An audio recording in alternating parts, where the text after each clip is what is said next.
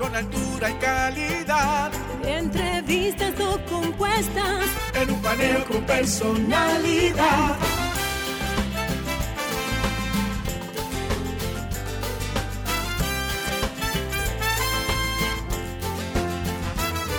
Un paneo con habilidad. Encuentro e interrogatorio. Un paneo con agilidad. Para lo importante y notorio. Un paneo Sin recreo. Un paneo sin abucheo. Un paneo En su apogeo.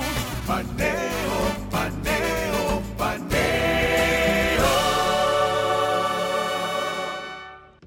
Saludos República Dominicana, soy José Eliseo Almázar, esto es Paneo Semanal.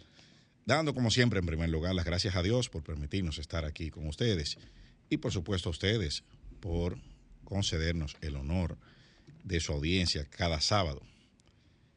Saludando a mi querido hermano y compañero Luis José Polanco. Muchas gracias, muy buenos días Eliseo y muy buenos días a todos nuestros amables teleoyentes que nos dispensan el favor de su audiencia, como todos los sábados, de 10 a 12 meridiano, en este su programa Paneo Semanal. Así es, Luis. Haciendo un paneo por todas las informaciones importantes que acontecen en el mundo y en el plano local también. Bueno, hay, hay un nuevo rey. En, El rey eh, está, bueno, No sé en él, qué- él es rey desde septiembre, desde que muere la reina, Lo pero, juramentaron hoy. pero hoy es la juramentación Sí, sí, y eso está ocupando las noticias en todo el mundo. La coronación del rey. Para nosotros no sé cuál es la importancia, pero No, si tú supieras que parte de, de nuestro comentario es eh, qué es lo que significa y cuál, es la, cuál es la importancia de la figura de un monarca. ¿verdad? Monarca que, bueno, la palabra es mono, eh, viene de mono, eh, mona- monocracia, que es la- el poder en una sola persona, el- el- la persona que tiene todo el poder, que en este caso no es así. Claro. ¿verdad? No hay monarcas realmente. eh, hay 195 países en el mundo, de los cuales hay alrededor de 30 que tienen una, una figura parecida a la del monarca, que son únicos caudillos, eh, figura principal, en algunos son figuras religiosas, pero que al parecer en nuestros 5.000 años de existencia, de lo que se conoce la historia, porque antes de ahí eh, eh, no, no se, no se considera historia, ¿verdad? Eh, sí, la prehistoria, la, prehistoria, aparición, la aparición de la escritura. de la escritura, por lo tanto, la documentación que tenemos. eh, Pero, la, partir de- pero, pero las evidencias Sí, sí, eh, no. arqueológicas eh, eh, apuntan hacia apuntan otra a- dirección. No, a que, había- a que sí había monarcas. Había monarcas, y déjame decirte, oh, en estos días se ha estado, ha estado corriendo una teoría que algunos científicos están detrás de esa teoría, de las civilizaciones cíclicas y las extinciones de civilizaciones. Eh, ha- hay una teoría muy interesante que eh, dice que cada 10.000 años, cada 15.000 años, hay- se producen unos, unos ciclos extintivos que extinguen a la civilización del momento. Y entonces, basado en esa, en esa premisa, se está hablando de que muchos de los monumentos egipcios que existen no son de esta civilización, sino de pasadas civilizaciones, así como otros monumentos en América. Eh, se está hablando de que los aztecas, eh, los incas, los, eh, los mayas, no fueron los productores de, esa, de esos monumentos que hoy se encuentran y que hay eh, claros vestigios. Y entonces se habla de que fueron heredados de otras civilizaciones que se extinguieron por la precisión en la construcción y en los acabados de esos Y la complejidad. y la complejidad de haber producido ese tipo de documentos que no, no es coherente con las capacidades que encontraron los, eh, los conquistadores aquí en España, eh, en, en América, ¿verdad? Y lo mismo sucede en, en- en- la parte norte de África, en, en- en Egipto, donde hay una cantidad de, de monumentos que no es coherente con las habilidades que se le reconocen históricamente a esas poblaciones. Pero el caso es que desde toda la vida hemos tenido reyes. Sí. Y parece Bueno, ser la forma es que- es que- más Es es que parte de la. Parte de la de la del rasgo evolutivo de- de- de- del sapiens es el vivir en grupos, Sí, sí, sí. La manada. la y manada, el la, jefe de la, la- manada. la protección del grupo. E inmediatamente hay un grupo, inmediatamente hay un grupo, debe haber un líder Hay un líder. o un liderazgo en el grupo. Fíjate que psicológicamente eh, nosotros estamos programados para, y, hay- y hem- y hemos hablado mucho del- de los experimentos de Solomon, Sí, sí, sí, del, del, del, del- del Milgram, del, del experimento del espectador indolente. O sea, nosotros tenemos eh, de, de- y de, y de, y de, ya más recientemente, siglo XIX, Gustave Le Bon. Gustave Le Bon. Eh, porque lo- los experimentos que mencioné son de los años 60, que fue donde más se avanzó en eso Conducta en masas. la conducta de masa. Nosotros tenemos dos, dos, dos niveles, el, el individual y el colectivo. Nosotros nos comportamos de diferentes maneras. Así es. Y cuando hay una conducta colectiva, se requiere que haya un liderazgo. Ajá. Y ese liderazgo puede estar encarnado de- eh, y representado de diferentes Sí, formas. Y mientras, mientras éramos nómadas, había la manada y el jefe de la manada. Ahora, una vez nos establecimos en, un, en una Un región. conglomerado en más un grande. conglomerado más grande, entonces ya ahí cobra mayor importancia la figura del, supuesto. del monarca o del rey o del jefe. ahí viene lo del el monarca. Eh, recuerda que en la antigüedad, como hablamos, ya sabemos que existían monarcas. Sí. Cuando viene el Imperio Romano, que es la, la europeización del, del mundo, Sí, sí. del mundo conocido hasta ese momento y que luego llegó a América eh, eh, por, por- por importación, por la colonización, la figura del monarca muta, o sea, cambia. Cambia y es el emperador. Sí, sí, Porque- le, le llaman de diferentes formas. Claro, porque Roma no siempre fue un imperio, que la gente, eh, lo- en los 1200 años de civilización, Sí. Roma no, no fue un imperio, Roma fue un imperio en el último tramo. En el último tramo, que, y, y bastante desarrollado. En el último tramo, o sea, estamos a lo hablando, demás. estamos hablando que de 1200 años de civilización, probablemente Roma fue un imperio por alrededor de 500 años. Sí, sí. Empezó más o menos en el 30 y tre- 32 Antes antes de Cristo Cristo y terminó en el 400, 400, y- y 500, pico. sí. O sea que fue más o menos 500 años. Los otros 700 no fue un imperio, fue, hubo Sí, sí, república, tiranía, república. hubo diferentes. Y hubo momentos en que se convirtió en república y volvió de Sí, nuevo. a la- y a no la fue un proceso lineal. Exactamente. Entonces, cuando cae el imperio romano, es que comienzan a surgir las monarquías. Ujú. eh, lo- lo- la monarquía de los francos, Francia, Sí, sí, sí, sí. o sea, la, la monarquía y las diversas monarquías del norte de, de Europa. Sí, hay que decir que en el norte de Europa o en Europa occidental, los que habían eran los celtas. Los celtas Ujú. eran los que ocupaban toda esa zona de Europa. Y tú sabes, pre-romanos, ¿verdad? Los romanos nunca le, le- le- le llamaron celtas, lo- le decían galios, le decían bárbaros, porque para los romanos ellos eran la civilización, lo demás era monte y Sí, culebra, claro, como claro, decían aquí, claro. como dicen aquí. Entonces fueron expandiendo los romanos y los galios. Fíjate que la, la interesante cómo los galios eh, los celtas primero, que era el nombre, porque era, era, tenían muchas características en común, sobre todo en la religión, eran religiones que, que- que tenían muchos dioses, mucha santería, eh, se pintaban, eran politeístas. Y los romanos eran más organizados y tenían una lógica y eso. Entonces ellos le decían los bárbaros. Los celtas vivían en el occidente de- y el norte de Europa y fueron siendo conquistados por los romanos hasta que fueron expandiendo. Entonces los romanos comenzaron a ponerle nombre Sí. a esa tierra. Pero, pero en el caso de los, de los galios, de los- me llama la atención porque Gales es uno de los reinos o uno de los territorios que están hoy siendo parte de- del, Reino Unido, ¿verdad? Sí. Gales, que de Escocia, hecho Carlos. Carlos, Carlos III, el- eh, que era anteriormente el príncipe Carlos, era de Wales, o sea, de Gales. Él era el, el- el principal, eh, la principal realeza de ese, de ese territorio. Pero también los galos eran parte de los, los franceses.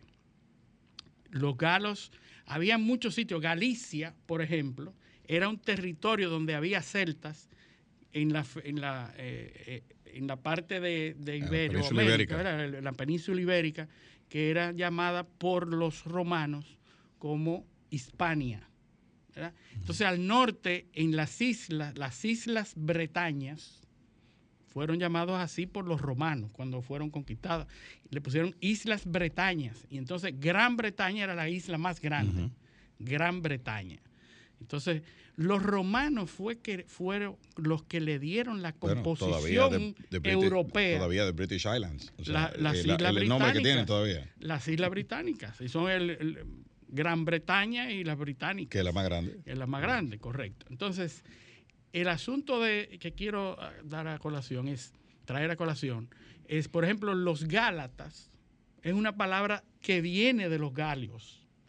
Es decir, habían muchos pueblos ahí que fueron llamados galos, porque habían celtas, y fueron llamados galos por los romanos, pero se fueron expandiendo porque tenían una misma composición religiosa, social. Y eso, eso es tan así que en la, en la Edad Media hubo varias batallas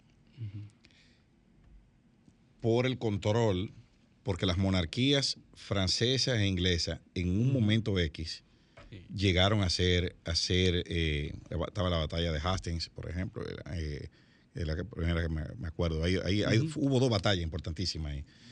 Eh, que el control de la monarquía, de la monarquía francesa sobre ese territorio Sí. de, de lo que es hoy Gran Bretaña, Sí, sí. era, era, eh, eh, se disputaba. A tal punto que Ma- Emmanuel Macron es el primer jefe de Estado francés que va a una coronación. A una coronación. A una coronación. Sí, sí, porque existen Porque- esas divisiones desde esa época. Porque los franceses nunca, desde la Edad Media, renunciaron al control, o sea, la monarquía francesa nunca renunció a las posesiones. A las posiciones Eh, y entonces no, había una, una cuestión protocolar que no, no iban los jefes de Estado eh, eh, Sí, franceses. sí, sí. Y yo en- recuerdo la, la conquista de los normandos. Exactamente, en los normandos, exacto, gracias. normandos. ahora eh, eh, ahí ya, ya me, ese era el término que me estaba buscando. Lo, eh, eh, o sea, el primer jefe de Estado francés que va a una coronación es, es, eh, Macron. es Macron. Pero otro dato, tú sabes que la coronación tiene una conexión divina. Sí, sí, sí. Es un O sea, porque el poder- por Dios. Exacto, el poder, Dios dijo que Dios era lo él. mandó y eso es. Eh, exacto. Por eso en España, en España no hay coronación. En España lo que hay es una proclamación y se y, y- y se hay una investidura eh, es lo Una que hay. ¿Por qué? Porque en España es un pacto con el pueblo. Con el pueblo, sí. O sea, el pueblo es el, el pueblo es el soberano, no, no es, no es que viene de Dios, no. El soberano que te dice que, que es usted.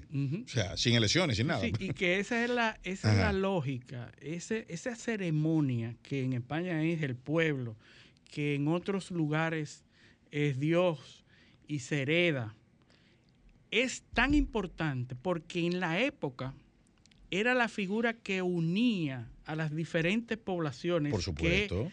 eran los vasallos del rey, que eran protegidos por el ejército del rey. Es decir, eh, en, la- en el sistema feudal, el señor feudal lo que hacía era que protegía a los vasallos de cualquier otra. Y ahí volvemos al pueblo. elemento del liderazgo. Tiene un liderazgo, pero era la cohesión. Exacto. Cuando cambiaba, cuando el monarca cambiaba, moría y heredaba el hijo, había que hacer una manifestación de todos los pueblos a renovar la fidelidad al rey, Al nuevo rey. al nuevo rey. que fue lo primero que se hizo cuando murió la reina Isabel. Eh, Exactamente. eh, hubo- vimos una ceremonia donde, donde se leyeron unos documentos y eran los territorios, Correcto. los diversos territorios donde ella reinaba, manifestando su adhesión a, Correcto. a, la, a la nueva monarquía. E incluso hubo uno, hay unos actos donde, donde el, el rey Carlos III eh, ah, da unas autorizaciones Sí. eh, X para que la iglesia siga funcionando, para que siga. Sí, sí, sí. O sea, para que sigan una- funcionando e- alguna. Esa es la lógica de la coronación. Eso que estamos viendo nosotros hoy,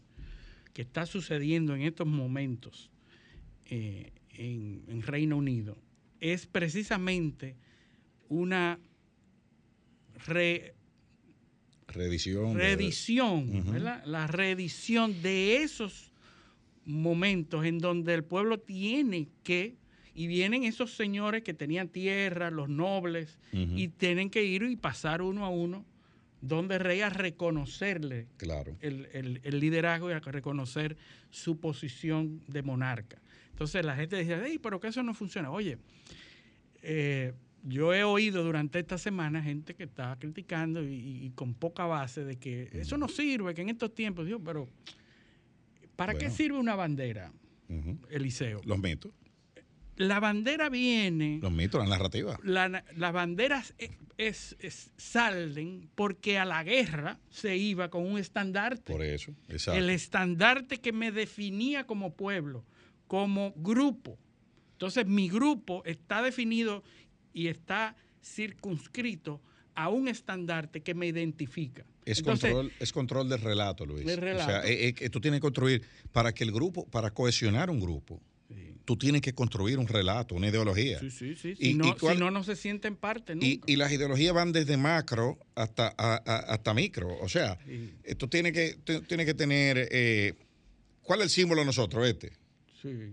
Eh, ¿Cuál es la canción de nosotros? Esta. Esta. O sea, ¿y, y qué es lo Tiene que somos haber una cohesión Eh, como y hay, grupo. no hay que construir una historia de Y por que qué, eh, una justificación de por qué estamos aquí. Bajo ese mismo criterio, tú no puedes decir ah, que la bandera dominicana no sirve para nada.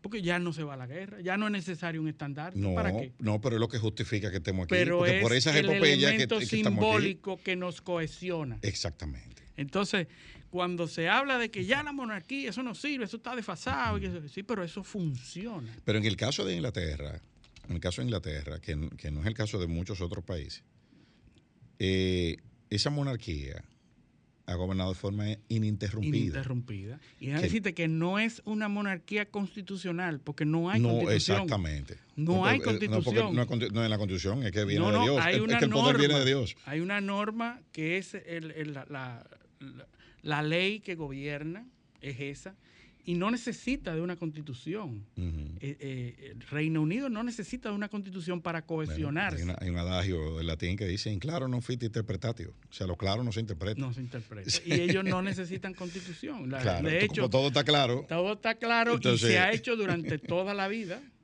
Y parece Sí. que los monarcas son, son, eh, son longevos, porque la reina Isabel II, que fue la que antecedió a, rey Carlos III ahora, duró mucho tiempo. Creo que la, la coronación de Isabel II fue en el 29, Pero, 1929. pero no, no, no, o sea, Eh, porque no, no necesariamente por, 20, por sucesión que se, 40.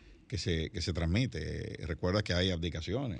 sí, sí, sí. Eh, o sea, la línea no Ha- siempre, ha no siempre, no siempre es, es es recta, hereditaria. eh, eh, en descendencia directa, sino que eso puede No, variar. Por eso hay los, los, los ordinales de, de sucesión. Es decir, eh, tú eres el segundo en la sucesión, el tercero, el cuarto, el Sí, quinto. pues la sucesión, esa es otra, otra, otra, otra cosa que hay que, que, hay que eh, aclarar. La sucesión va en descendencia. Sí. O sea que, eh, por ejemplo, el hijo del rey es el príncipe. Sí.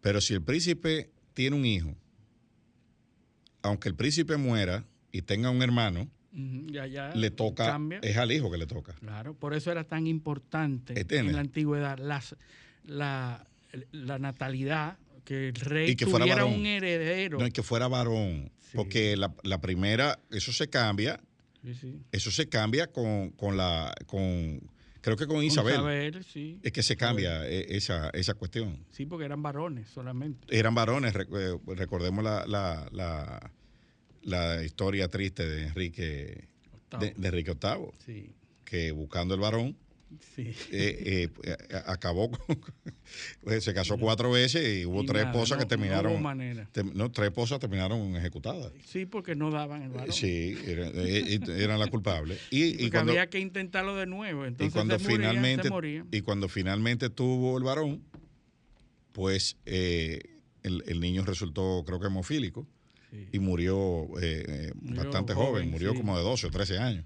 Y le tocó entonces a una de las hijas, lo que él no quería. Lo que él no quería, como quiera. lo, que, lo que él, lo que él, porque él estaba negado.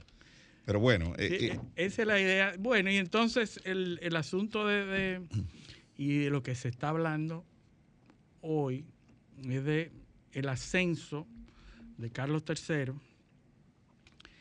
y las situaciones que se podrían plantear. Porque es cierto eh, que no son los mismos tiempos de antes. Eh, encuentra a, una, a un Reino Unido con otra posición que no, es la misma colonialista. no tan unido. No tan unido en el mundo, ni con tanto liderazgo mundial. Hay que, hay que decir que existe lo que se llama la mancomunidad inglesa, ¿verdad? Eh, el Commonwealth, en el cual países, en la mayoría antiguas colonias inglesas, pues se mantenían eh, reconociendo la figura del rey o la reina de Inglaterra, del Reino Unido, como figura monárquica. Eso es eh, el caso de Australia, el caso de Canadá, el caso de muchas de las islas del Caribe, que a pesar de tener cierta independencia, porque los tiempos así lo demandaron, de las últimas colonias inglesas hace apenas menos de 40 años. Eh, en el caso de Inglaterra, por ejemplo, el liderazgo y la figura que tenía la reina Isabel II. Era un peso específico. Era un peso muy fuerte que dicen que Carlos III no lo tiene. Y entonces ahí encuentran, ahí, a isla, por ejemplo, Barbados, el año pasado.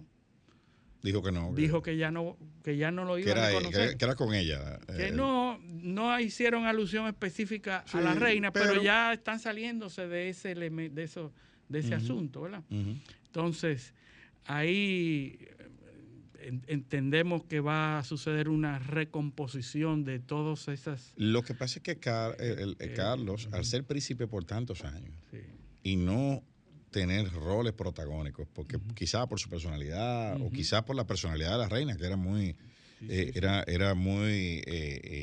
tenía era, era una una eh, figura. Una figura eh, muy, demasiado relevante. Exacto. Y, con autoridad. Eh, exactamente. Porque le tocó, le tocaron tiempos difíciles. y, manejar el país en, tiempo de crisis. Hay una serie en Netflix que habla mucho del papel de Isabel. Claro.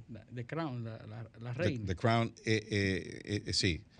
Pero lo que, lo que te digo es que el, lo que el rol, los roles que ella le tocó jugar fueron fueron, eh, bastante importantes. Entonces, quizá eso, unido a su personalidad y a la personalidad de Carlos, que al parecer no es, no es, un, no es una persona que gusta mucho de la cámara.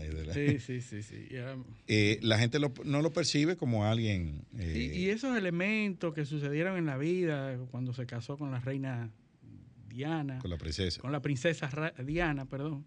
Y que haya muerto, se haya casado entonces con la hoy reina consorte Camila, que, era una amiga de infancia, mucho mayor que él y se le dio. Se le dio, ¿verdad? Llegó a reina Camila, no se esperaba. A jefa. Entonces, pero de todas maneras, hay un análisis importante que hace uno de los periódicos en el Reino Unido, analizando y comparando el nivel de simpatía de la reina Isabel al, al momento de la coronación y eh, en el tiempo. Y obviamente la reina supera por mucho pero claro. la simpatía, pero reconoce ahí mismo que está subiendo la simpatía de, Carlos. Es cuestión de que lo, asimilen. Que lo asimilen. Por eso es que este tipo de ceremonias son muy importantes. Y de siempre, por un gasto de dinero increíble, ¿para qué se ponen a hacer eso? Si eso es eh, eh, completamente extemporáneo y ya no sirve para nada. Bueno, es que en este tipo de manifestaciones, tradicionalmente, es que se le reconoce al rey la figura y la la simpatía del pueblo. Sí que eso tiene unos valores intangibles, Intangibles. eh, para, para la, la convivencia social y la, y, y la cultura de, de- eso, de, ese, de ese pueblo, ¿no? Entonces, no, no, eso no se puede ver como un desperdicio, eh, meramente, eh, eh, estrictamente, estricto sensu, Así es. sino que es algo que eso eh, es parte de la, de, de- de la, de la norma de esos pueblos, ¿no? Y de la cultura, como dije antes. Entonces, eh, es una, claro, nosotros no lo entendemos porque eh, eso nunca ha formado parte de nuestra, No, no, nuestra idiosincrasia. Nosotros no- idiosincrasia. No, vivimos nosotros, eso. nosotros hemos tenido jefes, pero no reyes. Sí, Sí. muy parecido. Sí. Es, verdad. Ahora bien, Sí. tú sabes que en estos últimos tiempos, sobre todo en abril, en abril se conmemora un año más de la masacre. Y el año- era la masacre en la India, ¿verdad? Eh, Yalain Walabá. Yalain Walabá. Era en unos jardines muy eh, importantes en la India, donde la- el ejército eh, británico acribilló a un, más de un centenar de personas a sangre fría y eh, se convirtió en uno de los momentos, uno de los episodios más oscuros del, del colonialismo inglés en la India. Y 16 como- de abril del 19. Exactamente, en abril. Entonces, ¿qué es lo que pasa? Que con ese revisionismo que, que está muy de moda ahora, de revisar la historia con los criterios actuales, hay un grupo de personas que está siendo muy crítico de la forma en que los británicos manejaron sus colonias, de la forma déspota con que manejaron sus colonias. Y entonces eso se une a las manifestaciones en contra de la coronación del rey y hay estudios donde Jallianwala Bagh, Yalan Walabag, exactamente, Yalan Walabag. es un parque. Eso es un parque, son unos jardines preciosos que hay eh, en la India. Y ahí fueron, había una manifestación pacífica de Año Nuevo, eh, de, de- desarmada, son muchos, muchos ciudadanos, eh, comenzaron a protestar pacíficamente sobre una, eh, sobre una disposición y fueron abatidos, 120, ametrallados. 120 muertos. 120 muertos. Entonces, eso está tomando peso porque hay, hay toda una corriente ahora de comenzar a ver hechos hacia atrás y satanizarlo y verlo. Pero nosotros hemos, siempre, hemos dicho siempre aquí que no se puede analizar la historia desde el punto de vista del hoy, sino desde el punto de vista del contexto en que se realiza esa historia. Porque en ese momento ese tipo de acciones fueron pasados por alto, fueron, son graves, pero no tienen la relevancia, no tuvieron la relevancia que hoy se le puede endilgar a esos hechos. Entonces, para que vean cómo, cómo la- la- la- la- en el día, en, el, en el día actual, en la época actual, comenzamos a revisar cosas de lo que se ha hecho y nos damos cuenta de que son cosas que no son, no fueron deseables, pero lamentablemente no la podemos analizar con Bueno, los criterios Eh, del día eh, de hoy. Es un, eh, exacto, sí, porque los criterios de, de derechos humanos, de lo correcto, lo incorrecto, de lo, y lo conveniente, y lo, y lo- y lo inconveniente, eh, obviamente han, han evolucionado, han cambiado, eh, así como lo- la, la humanidad lo, eh, lo ha hecho. Obviamente, y es, y es, y voy a hacer un paralelismo con, con- con algo que, que sucedió con Gustavo Petro, Ah, sí, sí, que sí. tiene una polémica por la, por, por la, por el tema de la, de la conquista. Es un discurso muy manido, porque lo, lo usó López Obrador también en su Sí, sí, momento. esa- esos izquierdosos. que Eh, sí, claro, eso es retórica, hueca. retórica hueca y además. Eso ha provocado respuestas de historiadores españoles Sí. eh, donde, donde con una consigna de América no era un paraíso. No. Entonces hay unos, unos recuentos, o sea, le están recordando, mire, en tal sitio tal jefe eh, eh, eh, Inca o Sí, sí, sí, pero ven acá. X eh, Lo- mató, eh, ordenó eh, eh, eh, la muerte de tanto. Y, entonces, con la fuente. exterminio, lo- con los la fuente. sacrificios que se hacían. No, y con la fuente, con los códices Con Inca, con los códices Maya, Mira, con los códices eso se, Aztecas. eso se une con la parte que hablé inicialmente de, de la- las teorías científicas de que establecen una disociación de los niveles tecnológicos que adquirieron ciertos habitantes para producir esos monumentos y esas obras arquitectónicas y la Claro. disociación de los comportamientos sociales Primitivo. primitivos, que Pero no, no- se compadecen. Pero no, no te creas porque no- nosotros tenemos que irnos ahora a una pausa, pero eh, eh, para te voy a dejar con esta idea. No te creas que los comportamientos de barbarie eh, son necesariamente proporcionales a los niveles de desarrollo de una sociedad. Porque en el siglo XX nosotros hemos visto muchas expresiones de eso.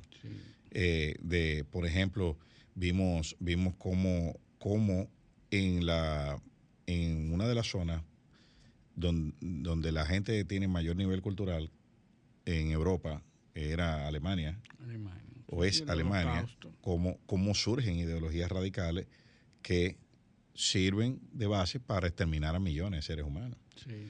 Eh, cómo vemos que, por ejemplo, los, eh, Suecia, los países escandinavos, eh, adoptan una política eh, de control poblacional agresivo Sí. que eh, tiene una línea muy fina con los con el respeto a los derechos fundamentales. No, no. Eh, o sea, y esas son sociedades adelantadas. O sea que esta- la, la conducta eh, violenta es reptiliana, ¿eh? Es la parte que está en el cerebro. Pero bueno, vámonos a, a la pausa. Esto es paneo semanal, no le cambien. Paneo, paneo, paneo. Sol 106.5, una estación del grupo RCC Miria. De tu corazón nacen sonrisas cuando cuidas de los que te rodean.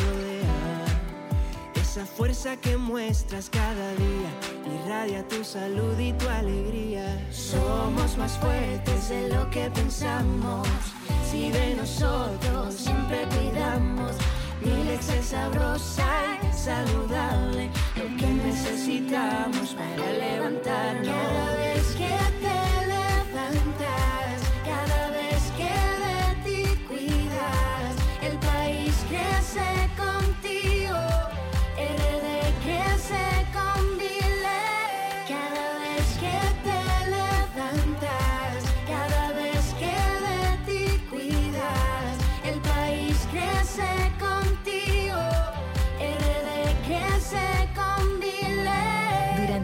Generaciones hemos crecido sanos y fuertes con Milex, leche pura y saludable. RD crece con Milex. El dominicano, cuando quiere, puede, lucha como nadie para progresar. En su corazón, la esperanza crece, sabe que la fuerza está en la unidad. Dominicana, dominicano, somos vencedores si me das la mano.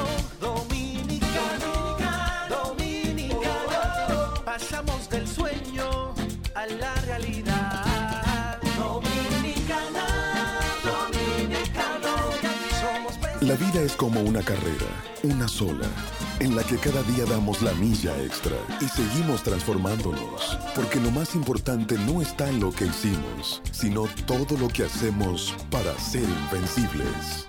Ban Reservas, el banco de todos los dominicanos. Tempranito cuando me levanto, que el sol me alumbre en la mañana, me tomo mi café del campo. Un cristal de cristal de caña es natural, de caña al 100%, la prefieren en la ciudad y en el campo también. Azúcar cristal de caña, naturalmente dominicana, disponible en supermercados y colmados en todo el Sol país. 106.5. La más interactiva. Paneo, paneo, paneo.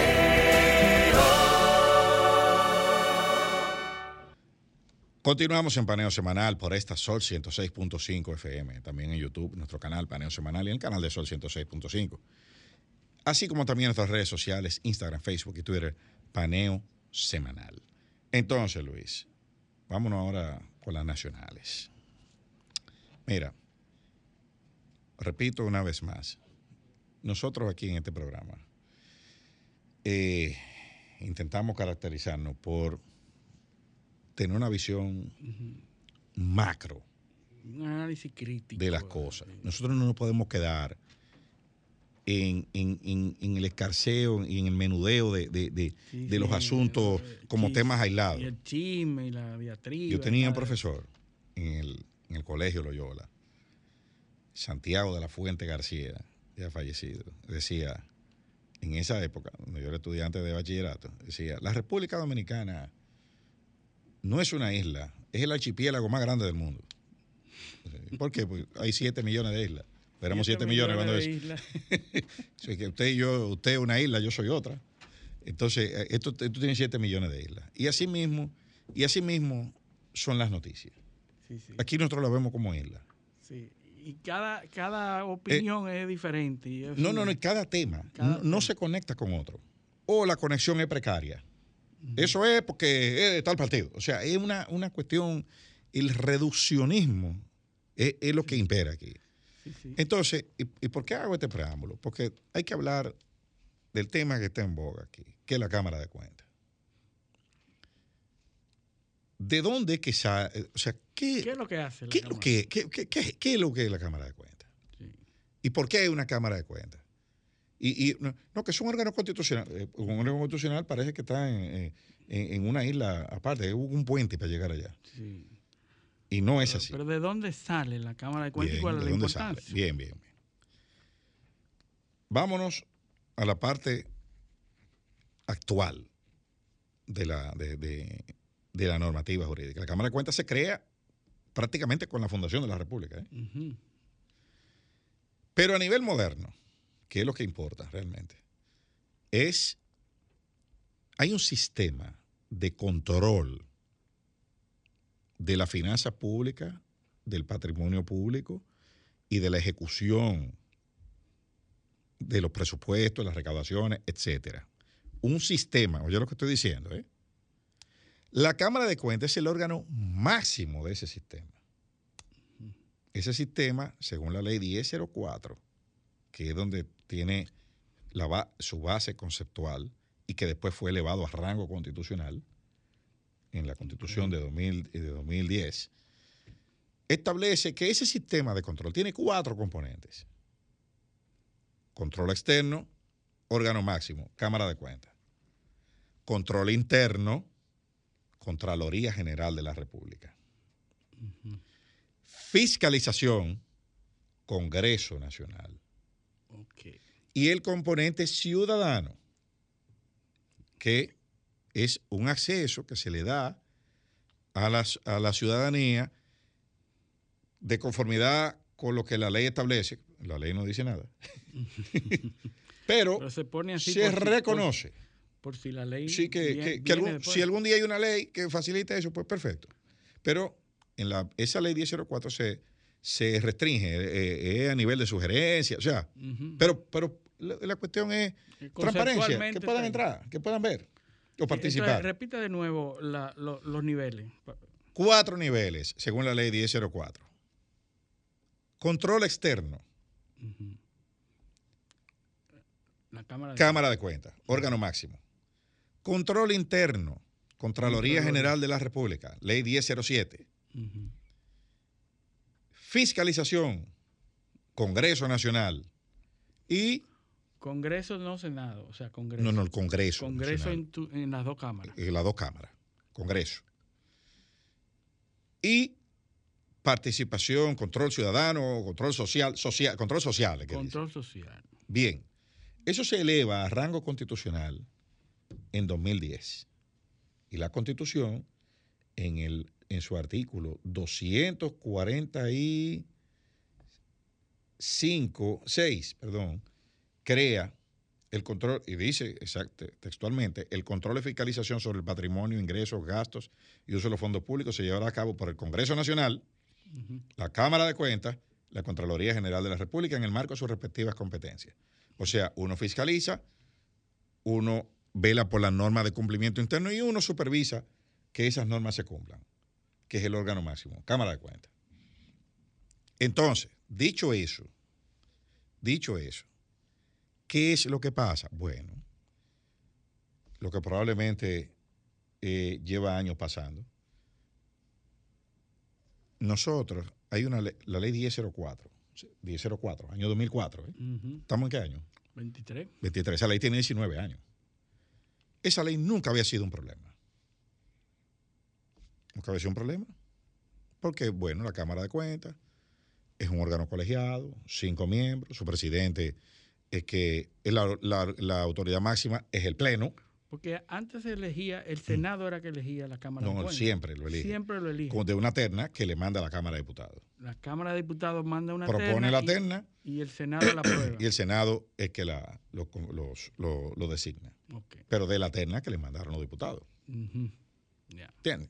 O sea, no, que pusieron políticos, pues siempre viene un, un- un ruido, tú sabes. El escarceo. Eh, el Pleno es la máxima autoridad. Eso ha sido así desde el año 2004. ¿Y por qué eso es un problema ahora? Porque eso es un problema. Ah, bueno, porque las decisiones se toman por mayoría. Bueno, pero ¿Y qué ha fallado entonces? ¿La composición de los no, miembros? bueno, no, porque siempre se personaliza la cosa. Sí. Ahora dice el presidente que él no puede ni siquiera nombrar eh, ni remover personas. Pero, pero, pero que eso no, eso, cuando tú llegaste, eso era así. Esa era la, la norma que había ahí, que existe el año 2004. no, que yo no puedo hacer nada. Eso, es que eso, eso está en la ley desde el año 2004. Porque lo quiere ver como una institución más del Estado. No, no, no, no, no. Él quiere hacerlo él. ¿Tú ves? Él quiere quitar y poner él. ¿Tú, tú- tú te fijas qué es lo que está pasando? El que, él, él dice que la improductividad que hay ahí es porque el Pleno está secuestrado. Yo soy un preso de confianza. Oh. Pero, o sea, tú, tú, eh, a ti te eligen en un, en un órgano colegiado que vota por mayoría y entonces tú dices que, que tú no puedes hacer nada porque la mayoría está en contra tuya. Bueno, pero vete. Tú tienes que renunciar. A pesar de haber sido elegido presidente. No, tú renuncias porque tú careces de liderazgo para, para... O sea, si tú no puedes convencer a tus compañeros de que opinen en la línea tuya o tú sumarte a la línea de la mayoría o acatar democráticamente, eh, decir cosas tan monstruosas como eh, yo he suscrito decisiones ilegales. ¿Tú sabes lo que es eso? Me- A mí me han puesto, a mí me han puesto a- a- a aprobar cosas ilegales. Pero la Cámara de Cuentas. La diciendo Cámara de Cuentas. No puede ser. Eh, o a mí eh, se han tomado decisiones sin mi presencia, pero es que la ley de Cámara de Cuentas permite eso, porque, es con la presencia del presidente o el vicepresidente, dice. O sea que si él no va, entonces, sí, y si él un día dice, yo, no, yo no vuelvo, entonces ya ahí no se decide nada. Tú, o sea, tú te fijas que todo es por, por, por tener, entonces aquí hay un grupo de gente que dice eso mismo. Dice, sí, es verdad, la ley no sirve. Es que son esas tres que están, porque siempre tiene que haber culpables. No, ya se está hablando de nuevo de, una recomposición. Ahora, ahora yo te voy a decir una cosa. Por eso yo empecé diciéndote y diciéndole a nuestros teleoyentes que el control de las finanzas públicas es un control sistémico. ¿Tú sabes cuántos contralores lleva este gobierno? En 33 meses. Lleva tres. Tres. Tres contralores lleva. Tú sabes que la Cámara de Cuentas, según su ley, su, su su ley, la 1004 que mencioné, tiene que elaborar un plan anual de auditorías. Y estoy buscando el artículo textualmente para, que, para, para leerlo, para no perder nada del, del- de- Plan anual de auditoría. La Cámara de Cuentas elaborará sus planes anuales de auditoría, tomando en consideración lo que hasta el 30 de septiembre de cada año debe enviarle, oye esto, la Contraloría General de la República una vez consolide los correspondientes a las unidades de auditoría interna a su cargo. A nuestros teleoyentes les pido entren a la página de la Contraloría General de la República. No hay un informe de auditoría publicado ahí. Ni del 19, ni del 20, ni del 21, ni del 22, ni de ninguno de los meses de 2023. Pero no están cumpliendo con el sistema. Bueno, el 12 de abril salió en la prensa una rueda de prensa eh, o un, un comunicado donde estaba la doctora Milagro Ortiz Bosch, directora de Ética e eh, Integridad Gubernamental, Carlos Pimentel, director de Compra y Contrataciones Públicas, el Contralor General de la República, que no recuerdo su nombre ahora, entregando unos informes en, el Ministerio de Obras Públicas, que estaba todo bien. Y en, esa, en ese eh, comunicado de prensa, dice el Contralor que, que es una meta, oye, oye esto, o sea, que el presidente Abinader tiene como meta que al final de su gestión, o sea, al final de su gestión, ¿eh? estén publicadas las auditorías. El informe de auditoría. Pues si es el Contralor que está diciendo eso. Entonces no, no se leyó la ley. No, entonces él dice que van a publicar en la, en, el- en- en la página web, pero eso fue el 12 de abril. ¿Ves cómo estamos hoy? A 6 de mayo, ¿verdad? Hace casi un mes que él dijo eso. Y el que quiera que entre ahí, no están. Ahí no hay un informe de auditoría.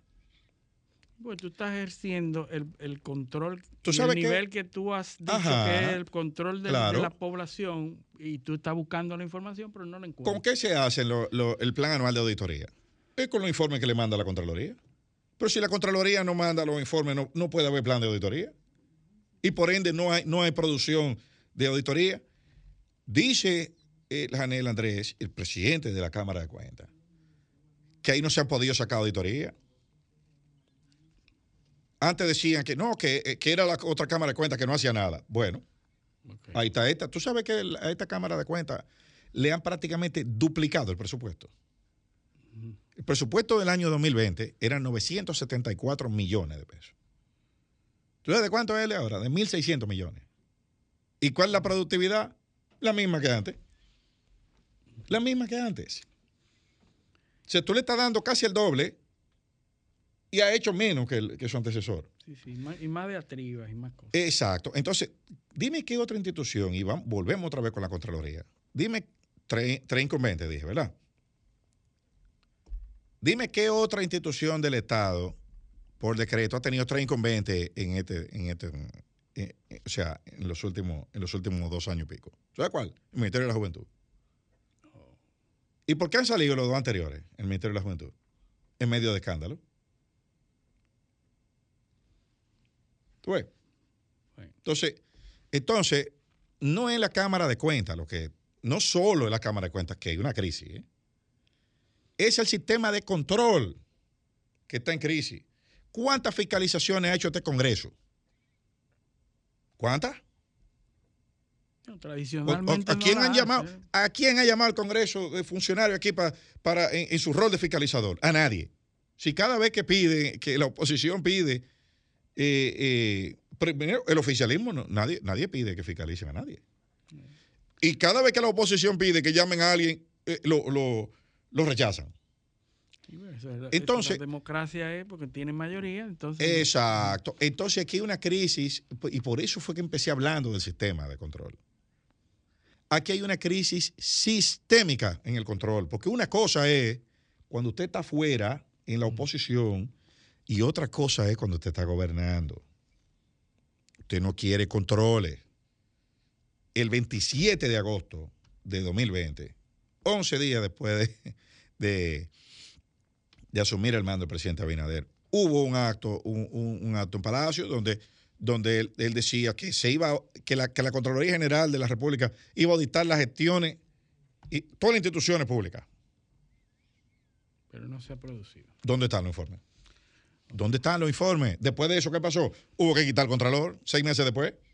Sí. Entonces, entonces eh, eh, ¿y después qué pasó? Septiembre. septiembre 12 o, o 13. La famosa locución. La Cámara de Cuentas que haga su trabajo, que renuncien. En febrero del 21, el, el allanamiento, Operación Coral. Nos llevamos todos los papeles Eh, De la Cámara de de Cuentas. la Cámara de Cuentas. Inaudito. Ajá. Llevamos todos los papeles. Y ahora pusimos otra. Tú, tú ves, entonces, e- e- es un ataque sistémico. Y al principio, todo eso, así no, bueno, porque era lo queremos por eso. Era, eh, tú sabes. Entonces, ahora hay que cambiar, hay que cambiar la narrativa. ¿Y dónde, dónde te- hay que dirigir el cañón? O al incumbente, a ese que, que- que no querían, que no querían que fuera político, eh, que ellos mismos los trajeron, ¿eh? ¿Y ¿Cómo, ¿Cómo se renueva la Cámara de Cuentas? ¿Cómo está supuesto? Bueno, la Cámara de Cuentas está supuesto durar, están supuestos sus miembros durar cuatro años. Eh, a menos que se produzca una destitución por un juicio Un político. juicio político. Es que puede ser, hay un grupo ahora, que está promoviendo eso. no, no, no, pero quiere quitarlos a todos. De nuevo. O sea, ignorando que las responsabilidades son personales. Sí, y el que está hablando es uno. Exacto. Eh, Los otros no han hablado. Los otros no han hablado. Y yo creo, yo creo, fíjate que, lo- fíjate que el- lo, lo político experimentado, como, como Alfredo Pacheco, que dijo, "No, vamos a investigar. Vamos a investigar porque eso es un arma de doble filo. Eso es un arma de doble filo. O sea, abrir esa caja de Pandora en un juicio político público donde van a haber legisladores de la oposición haciéndole preguntas Y teniendo eh, que no, no, no, y, y- y sin editarlo porque la respuesta va a ser eh, eh, conocida, donde esa gente van a llevar pruebas. O sea, porque esos otros miembros van a llevar pruebas, van a llevar comunicación interna, van a llevar, no, yo le dije tal cosa, o sea, ahí se van a defender. Y tiene que ser público. Sí, claro, sí, sí, sí, público. Público, y aunque sea privado, el control de la narrativa es más difícil porque ya tú tienes que controlar que ninguno de los que están ahí filtre nada. Entonces, Tú estás entendiendo, Eh, dónde- por eso es que Pacheco, espérate, vamos a investigar. A ver si baja la presión. ¿Por qué sale el presidente de la Cámara de Cuentas a hablar? Pues probablemente lo están presionando. Fíjate que la semana anterior, ¿quiénes estaban ahí? La procuradora. A lo fueron a visitar. Fueron a visitar. Publican la visita, pero no publican el contenido. Nadie sabe lo que fueron a hablar ahí. No le han dicho, ni, ni ellos que, que tienen, ni la Cámara de Cuentas ha dicho, ni el Ministerio Público que tiene unidades activas de, de- de filtración de información. Aquí todo lo que, aquí, se- Lo que aquí todo, todo lo que va a hacer, están investigando a fulano. eh, Lo van a allanar mañana. Eh, Eso, todo eso lo filtran ellos. ¿Por qué lo que se habló ahí no trascendió? Porque los que filtran están allá adentro. Y tienen instrucciones de no filtrar, porque son cosas que probablemente lo tocan a ellos mismos. O sea, tú estás entendiendo qué es lo que pasa. Es un ataque al sistema de control del Estado. No es, eh, eso está encarnado en la Cámara de Cuentas, pero es el sistema de control completo que está en crisis. Completo, por falta de transparencia. O sea, nadie quiere abrir. Fíjate que la línea de la administración, ¿a qué fideicomiso? APP, es la huida del derecho administrativo. Es, es- es hacer cosas sin, sin que se sepan. Volarse los procesos. Eh, los- no, los- claro. la- eh, mira, la, por eso que el presidente decía, trabas administrativa, trabas administrativa. Sí, claro, ¿cuál es la traba administrativa? La ley 340. ¿Y se la traba administrativa? ¿Y se la traba? Pero no propone modificación tampoco. No, claro que no, porque esa es la ley buena. Porque esa, esa es la ley que permitió cometer todos los actos de corrupción o de supuesta corrupción que se cometieron en el pasado. Por eso que no se ha aprobado. Y por eso tampoco se ha modificado la de, la de Cámara de Cuentas. Hay como tres o cuatro proyectos. Y este Congreso tiene casi tres años. ¿Por qué no se ha hecho eso? No. ¿Y por qué no se ha modificado la Contraloría, la 1007? Tampoco. Pues nadie habla de esa vaina. No, pues no, no. porque eso, eso no interesa. Eso no interesa. Tú ves, eh, eh, si tú quieres, lo, lo primero que había que hacer ahí era, bueno, miren, vamos a nombrar una Cámara de Cuentas, pero vamos a dotarla de una herramienta legislativa. No. Eso no se quiere, eso no quiere nadie. Nadie. Y tú sabes, y, y muchos de la sociedad civil que están disfrazados tampoco lo quieren. ¿Tú sabes por qué? Porque todo el que recibe fondo público aquí es pasible de ser auditado. Aquí hasta la Federación Dominicana de Vitilla eh, eh, re- recibe eh, apoyo presupuestario. Hoy tú quieres que el presidente de la Federación Dominicana de Vitilla, digo, estoy poniendo de ejemplo, no sé si existe, eh, que, eh, que, tiene, que tiene 28 años eh, dirigiendo la Federación Dominicana de Vitilla, quiere decirte, quiere decir eh, cómo se gasta el dinero, que no, que apareció, no que, no, que apareció una compra de un supermercado ahí, y no, no se sabe.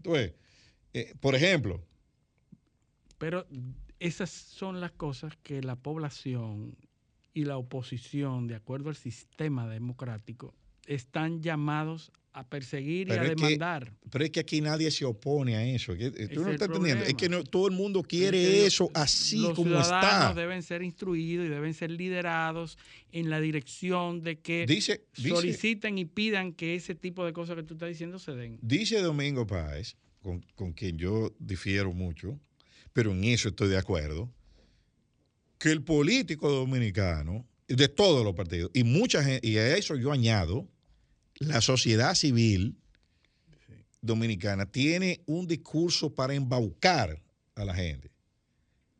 Hablando de que quiere transparencia, de que quiere esto. Aquí nadie quiere eso. Por lo menos los hechos demuestran. Aquí nadie quiere eso. Aquí todo el mundo quiere gastar y comprar y contratar como quiera. Para cuando le llegue Claro, el turno. claro, cuando le llegue su turno. Entonces, aquí, ya, ya mi turno llegó, pues ya yo no quiero eso.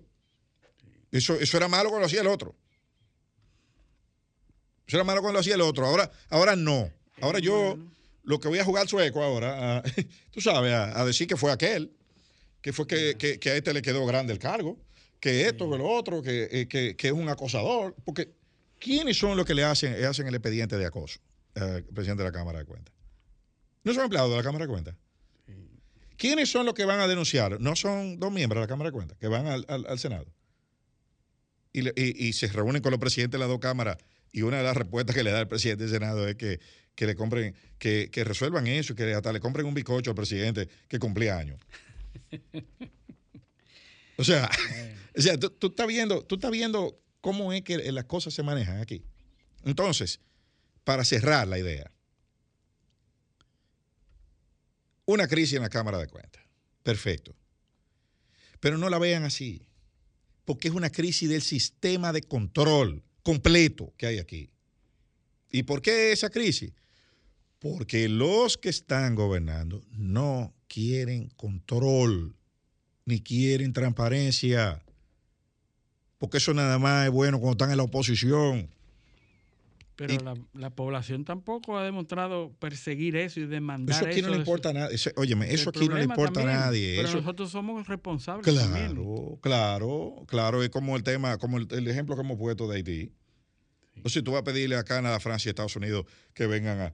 a, eh, eh, somos una víctima de un plan de fusión. Oh, pero son los americanos los que no han hecho frontera aquí. Y son los canadienses los que son responsables de que nosotros no cuidemos la frontera. O de que no cumplamos el 80-20. Mm. O que eso- ellos son los responsables. O de que vendamos 100 mil visas eh, allá todos los años. Entonces, ya, ¿tú entiendes? Pero que no, es que los responsables somos nosotros mismos. Sí, sí, sí. Y nosotros mismos de eso y de esto.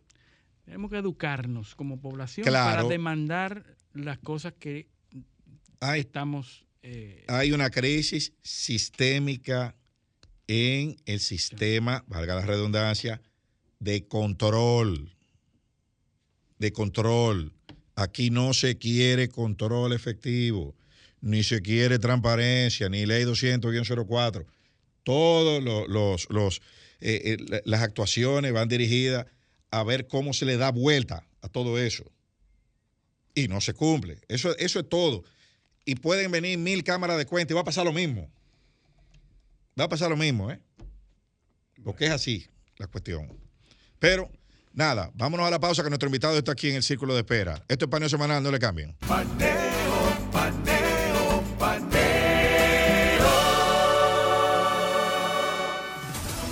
Sol 106.5, una estación del grupo RCC Miria. Continuamos en Paneo Semanal por esta Sol 106.5 FM, también en YouTube, en nuestro canal Paneo Semanal y en el canal de Sol 106.5 y en nuestras redes sociales, Instagram, Facebook y Twitter, Paneo Semanal. Entonces, Luis, tenemos ya a nuestro invitado. aquí. Bueno, este, tenemos nuestro invitado que realmente agradecemos que nos haya, que haya aceptado la invitación. Es uno de mis temas preferidos, como todos saben, el tema tecnológico, el tema de la ciberseguridad. Tenemos en nuestra cabina a César Moliné Rodríguez, que es abogado especialista en derecho empresarial y en nuevas tecnologías con más de 20 años de experiencia en las áreas de comercio electrónico, firma digital, privacidad y ciberseguridad. Es director de ciberseguridad, comercio electrónico y firma digital de Indotel y además representante de la República Dominicana en el Comité del Convenio sobre Ciberdelincuencia del Consejo de Europa, así como está a cargo del Centro de Cibercapacidades de Latinoamérica y del Caribe, el LAC 4 donde dirige y coordina las operaciones del centro aquí en Santo Domingo. De verdad que muy agradecido, César. Bienvenidos a nuestro programa Paneo Semanal. Oye, y empezó, tem- empezó temprano porque es jovencito. Sí, sí, tiene, no, tiene sí, toda esa trayectoria. Tiene una trayectoria Sí. que eso es... Yo, yo me veo más joven de lo que soy. Yo, que yo sí. me vendo bien. Bueno, perfecto. Así es, nosotros conocimos y conocemos a César desde hace muchísimo tiempo y podemos decir que una de las figuras que más conoce sobre el tema de tecnología, ciberseguridad de República Dominicana, así de firma digital, porque tiene todos los años del mundo en, en Indotel. ¿Cómo, ¿Cómo inicias tú, eh, César? Porque tú eres abogado. Sí. ¿verdad? Entonces, ¿cómo- lo que pasa es que esa es una historia muy larga, por lo menos tenemos un poquito de tiempo para contarla, pero básicamente mi, mi- cuando yo era niño, por ejemplo, siempre, tú sabes, tus padres te preguntan, ¿qué tú quieres ser cuando tú Sí, seas sí. niño? ¿Qué tú vas a hacer? Exactamente, ¿qué tú haces? A veces Ay, ellos están más preocupados que uno. Exactamente. Yo quiero, ay, yo quiero ser astronauta, yo Sí. quiero ser bombero, yo esto, etcétera, etcétera. Cuando a mí me preguntaban, yo siempre, siempre decía que yo quería ser científico loco. Científico loco. Y en mi casa... Do- dos profesiones. Exactamente. Científico y loco. Exactamente. Entonces, en mi casa, por ejemplo, yo tenía toda la, o sea, por ejemplo, desarmaba todo lo electrónico que mi papá tenía en mi casa, eh, me eh, agarraba en el patio, hacía todo lo invento habido y por haber, cogía los químicos que encontraba y mezclaba a ver, a ver qué pasaba. Pero el problema mío fue que cuando yo estuve, por ejemplo, en el colegio, la mayoría de mis profesores de ciencia, por ejemplo, física, química, etcétera, nunca me ayudaron a tirar esa carrera adelante. O sea, desarrollar no- eso. lamentablemente, o sea, yo soy prueba de que en el sistema educativo el tema de la ciencia, del STEM, a veces le falla a los estudiantes.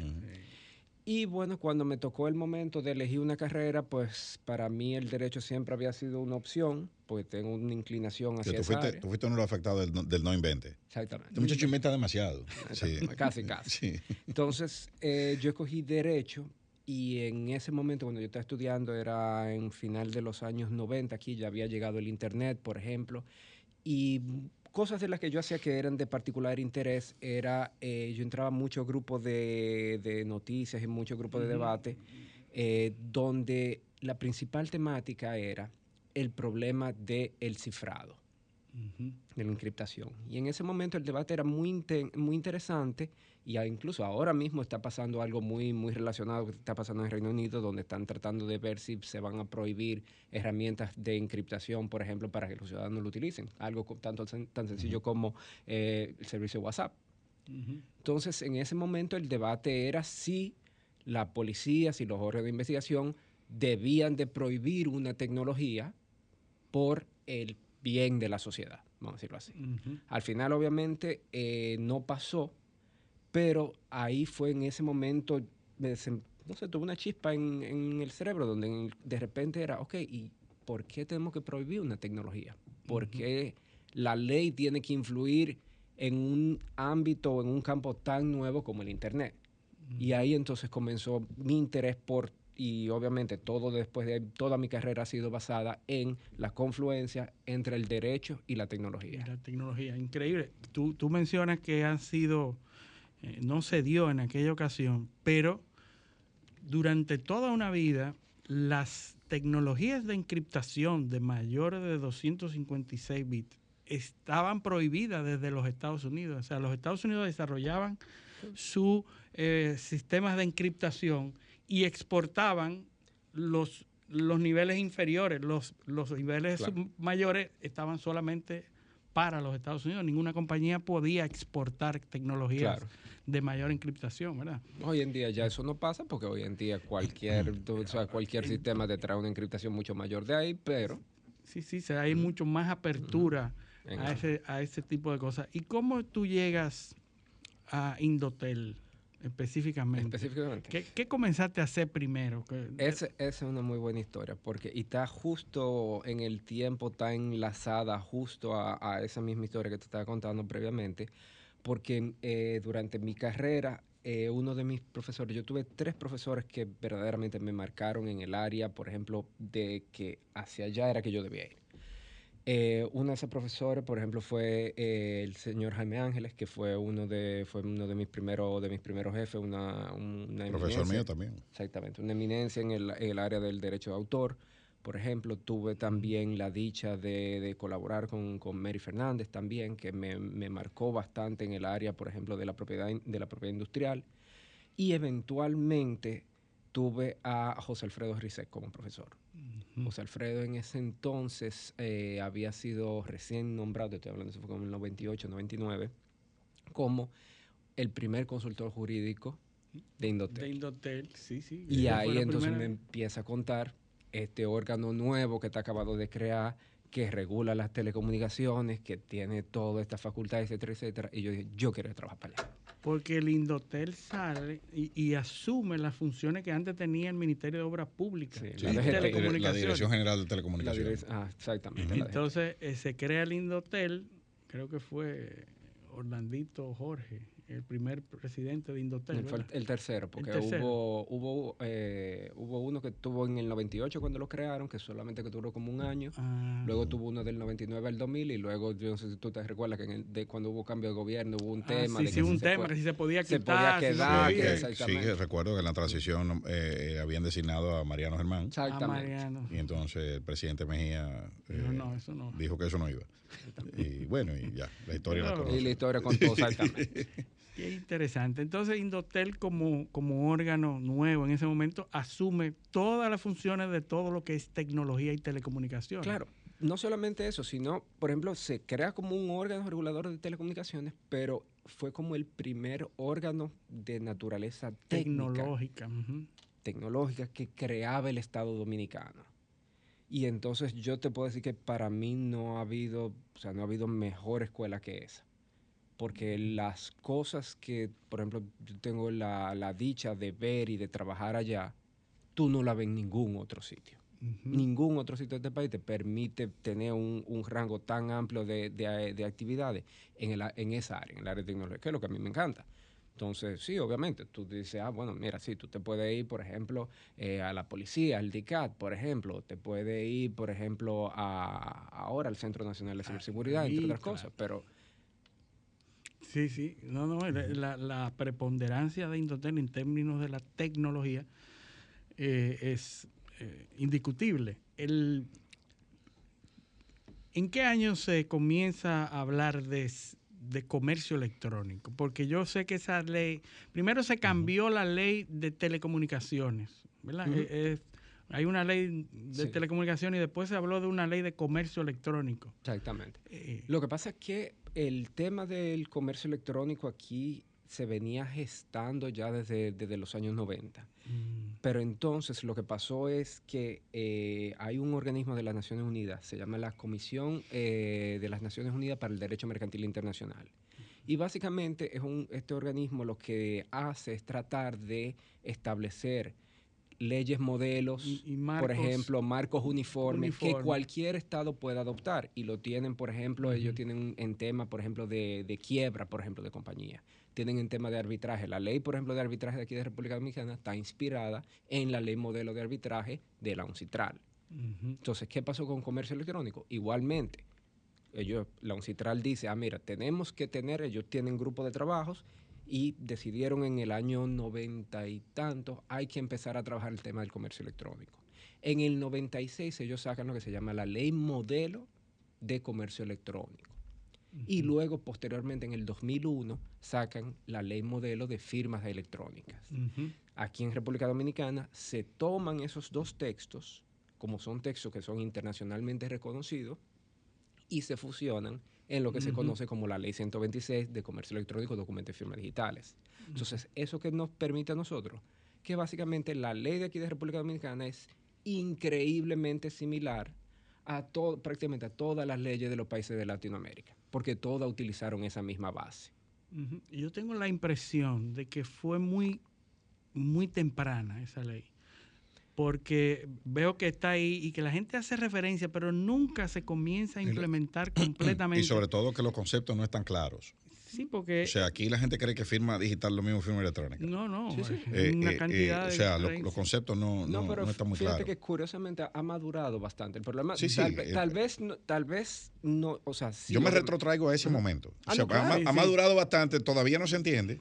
Pero imagínate en el momento donde se Ah, promulgó no, la ley. Totalmente, o sea, pero también tú estás una, una realidad técnica, o sea, totalmente distinta en la cual, por ejemplo, en ese momento, dime tú, tú le dices a una gente una firma digital y no, no tenía ni la más mínima idea de qué te estaba hablando. O sea, una cosa que, ¿cómo tú vas a venir? ¿Con qué se come eso?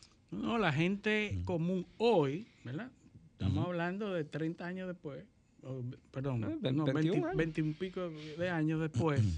Tú le dices firma digital y crees que es escanear Sí, la firma. Una foto. Yo te mandé mi firma digital. Sí, Exactamente. Y es que escaneó su firma de un papel y te la Claro, mandó. claro. Entonces, todos esos Yo, conceptos. yo creo, yo creo que lo, yo creo que el problema ahí es que se llama firma. Sí. Sí, si se llamara de otra forma, eh, probablemente la no gente no lo manera, confundiera. hay- se llaman Sí. de la Lo- manera lo que, se Lo que llama. pasa es que también hay que llamarlo así para que la gente entienda que está firmando, Eh, porque entonces exacto, ahí viene, ahí viene la otra. esto se llama de tal forma que es lo mismo que una firma. Sí, sí, O sí. sea, Ese, ese es el problema. sí. Sí, yo pienso que se va a comenzar porque ya no nos queda otra alternativa. El Estado se está modernizando y ya las nuevas, la nueva norma, las nuevas leyes están asumiendo. Sí, pero no, no solamente eso. Mira, yo te puedo decir, por ejemplo, para mí, nosotros, y lo mismo que tú decías, o sea, la ley tiene ya veintitantos años. Y la cantidad de instituciones que iban allá a televisión, ah, mira, nosotros queremos implementar firma digital. Encantado, perfecto, vamos.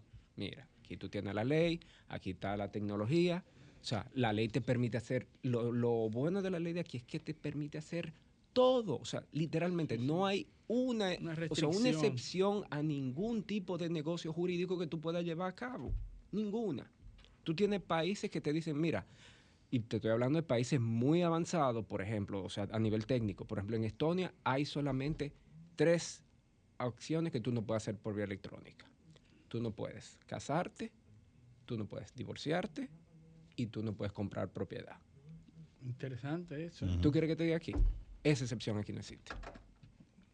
Te puedes casar por, por vía electrónica. No está prohibido. No, o sea, la ley te lo permite porque la ley te lo dice. O sea, Qué interesante. No está eso, prohibido, ¿eh? la ley tiene Yo unas no- formalidades, Nunca pero- la había, no lo había escuchado ni lo había Claro, la tratado ley, ese tiene, tema. la ley tiene unas formalidades, pero no quiere decir que, te pro- que, que si se adoptan otras esté, eh, eh, esté prohibida. Claro, no la lo ley prohíbe. está hecha de una manera tan genérica, tan general, que te lo permite. Entonces, hay por ese lado. Lo segundo es, sí, está bien, como no tengo ninguna prohibición, puedo llevar a cabo cualquier tipo de negocio. Eso es lo que tú le dices a una persona que quiere implementar este tipo de tecnologías. Tú puedes, tú lo, o sea, legalmente lo puedes hacer, técnicamente lo puedes hacer.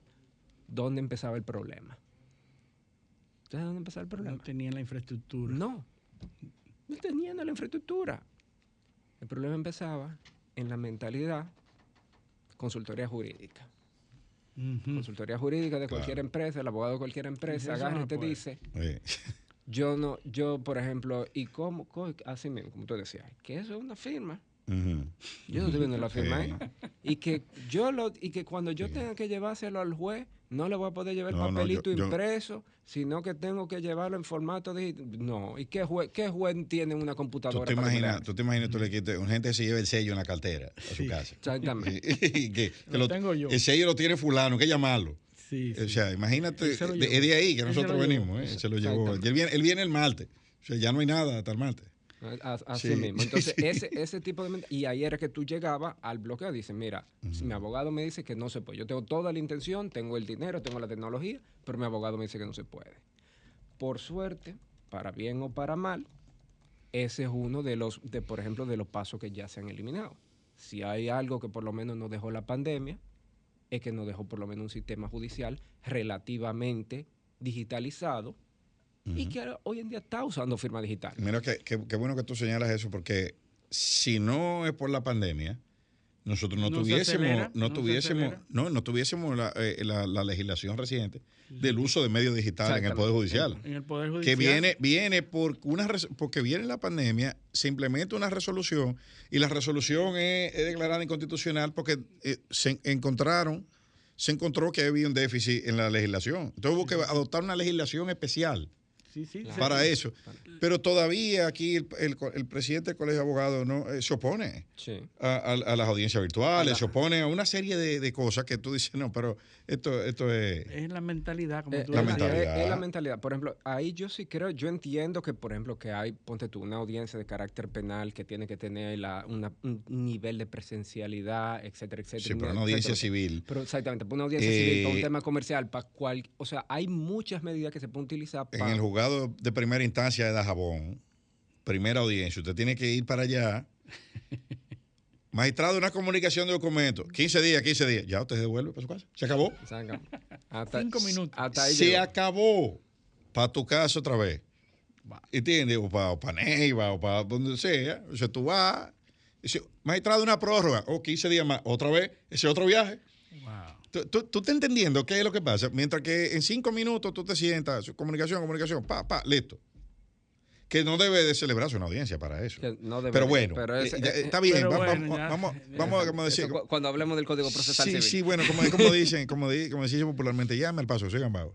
Sí, no, no podemos tantas cosas al mismo tiempo. Bueno, no, tose- no, Pero eh, nos es que la, los, los, eh, la- el día a día, ¿verdad? la situación actual está demandando que se La norme, celeridad. que, se, que se acelere la adopción de ese tipo de tecnología. Entonces, como tú decías, la pandemia obligó a, No, y a también- tener que, ya ante la gente, porque es un problema de mentalidad, para tú poner una persona frente a una computadora en una, en una reunión de Zoom, una reunión de Teams, eso era difícil, pero no hubo otra alternativa. Todo No, el mundo tuvo que... a- además, es es una cuestión hasta de, hasta de lógica. Los defectos sistémicos que hay en diferentes áreas aquí, por ejemplo, en el ejercicio del derecho, que, que- que es el área de lo que yo puedo hablar con propiedad, son, conte- son precisamente en el sistema análogo. ¿Dónde que se ha falsificado firma? Oh, Claro. en- en- Sí, sí, sí. escribiendo. A- a nivel de- Escribiendo. escribiendo. ¿Dónde que se altera el contenido de documento? Oh, en la vieja, máquina, en la vieja máquina escribir o en la computadora, En la de forma manual. Eh, ¿A dónde que se cambian las hojas? Oh, en los inventarios físicos. Eh, eh, ponme la página 22, quita esa. Es- entonces, eso, eh, eso, es lo que Eso- no, pero te digo, ahí es, ahí es la- lo bello realmente, por ejemplo, de la tecnología y especialmente de, de esa herramienta de la firma digital, que no te permite hacer eso. no, y alteran fecha, la- Exactamente. que tú depositaste un documento hoy y te pusieron que fue antes de ayer, eh, o te pusieron que fue mañana para que te lo declaren inadmisible. Todo eso era con el Entonces, sistema manual, con te digo. lapicero. Entonces, ese, ese, ese de, de esos puntos que tú dices, mira, si realmente hay un aporte. Y si tú, aparte de eso, tú quieres ver algo más, por ejemplo, imagínate, si ya la justicia está montado en eso, tú tienes el sector financiero montado en eso de hace tiempo. Hace tiempo. Entonces, si la justicia, que es la que vela por, por el Estado de Derecho como tal, si tú tienes el sector financiero, que es donde se mueve todo el dinero de este país, están en eso, no hay ningún obstáculo para que ninguna otra organización pública o privada lo haga. No, y sobre todo que eh, aquí hay gente que te dice, no, no, no, yo, yo no creo en eso, pero él, pero él tiene su dinero eh, en, en un banco que usa eso. Sí, O sea, él no sabe que el dinero físicamente no está ahí. sí. Sí, sí. O sea, no, no sabe cómo, cómo funciona. No, yo llevé dos millones de pesos, están ahí. Hay gente que, que va al banco, lo saca para saber que están ahí y lo vuelve a lo pone. Sí, para poner la mano. Para- Eso, eso No, es el tiene una libreta. Pa- es pa calentar. Lo que prueba es la libreta. Sí. O sea, y, y- y antes, cuando se perdía la libreta, entonces ya no hay nada. No, Eh, o sea, tú, tú- Esa tú te fijas. Pero o sea, estamos, avanzando. En la mentalidad de los dominicanos se está avanzando. A, a pasos lentos, pero se está avanzando por obligación. Y muchos de esos organismos internacionales nos van, nos van empujando y nos van presionando para que adoptemos eh, No, ese que yo de no creo que viene tanto el tema de presión internacional, sino es más La bien, realidad de las es La, la realidad, por ejemplo, tú te pones a ver, aquí no viene ningún país a decirte, mira, tú tienes que implementar firma digital. De- perdón, ninguna organización a decirte, tú tienes que implementarla. La realidad, por ejemplo, no ha llevado ahí, el empuje de, que nos dio la pandemia fue impresionante, pero al mismo tiempo hay que estar claro, el país en el mundo que hoy en día no está apostando a la transformación digital, a lo que está apostando a quedando. desaparecer. Se va Claro. atrás. Claro. Pero ¿Tú me entiendes? O sea, eh, eh, aquí, aquí hay cosas que son absurdas. O sea, ¿cómo tú. Ya te dan un cheque en Estados Unidos, tú te una foto y ya. Exacto, así mismo. Ya aquí se está implementando. Aquí varios, ya, Sí, ya hay hay varios algunos bancos, bancos que ya lo lo están tienen, poniendo. porque por- Pero- es un proceso lento y que nosotros vamos a nivel. A veces, y, y yo que he estado metido en tantas propuestas de sistemas y de sistemas tecnológicos y no veo, eh, no veo aceptación, al final termino viendo que es una cuestión de tiempo. Hay que esperar Que lo asimilen. Que lo asimilen que lo cinco años después. Pero también, por ejemplo, mira, mira lo que a mí me pasa, que a mí, por ejemplo, yo encuentro que hay muchas, y esto desde el punto de vista del derecho, tal vez tú lo has sufrido, aquí hay muchas malas prácticas que vienen a tratar de surtir o a tratar de darte algún tipo de sentido falso de seguridad en una transacción. Hoy en día, tú vas a un banco a abrir una cuenta de ahorro y agarran y te traen un contrato con tu dato y una coletilla con, con un nombre de un notario abajo, que no está ahí, Sí, sí. que tú, que tú Claro. sabes que no te vio firmando en No, no, ningún no. momento y que está dando una fe falsa. No, y eso, no. Para Y- lo único que Eso sirve, está súper establecido en todo el En mundo. todo, la función del notario en este país es a posteriori, no es Sí, no- sincrónica. no, no está- exacto, no, no No es ahí. sincrónica. Eso está en No, y- contrario a la y, ley. tampoco, oye, oigan esta, que, que, que peor todavía. El notario no da fe del contenido del documento. O sea, eso, eso es una jurisprudencia que he construido aquí. El notario lo único que dice es que eso eran lo que firmaron y él no estaba ahí tampoco. Entonces, ¿para qué sirve un no- notario? Entonces, o sea, entonces, ¿Para qué sirve un nota- Para nada. Porque si, si él no está ahí cuando firma y tampoco da fe del, de lo que, del contenido de lo que firmó, entonces ¿para qué sirve? Para nada.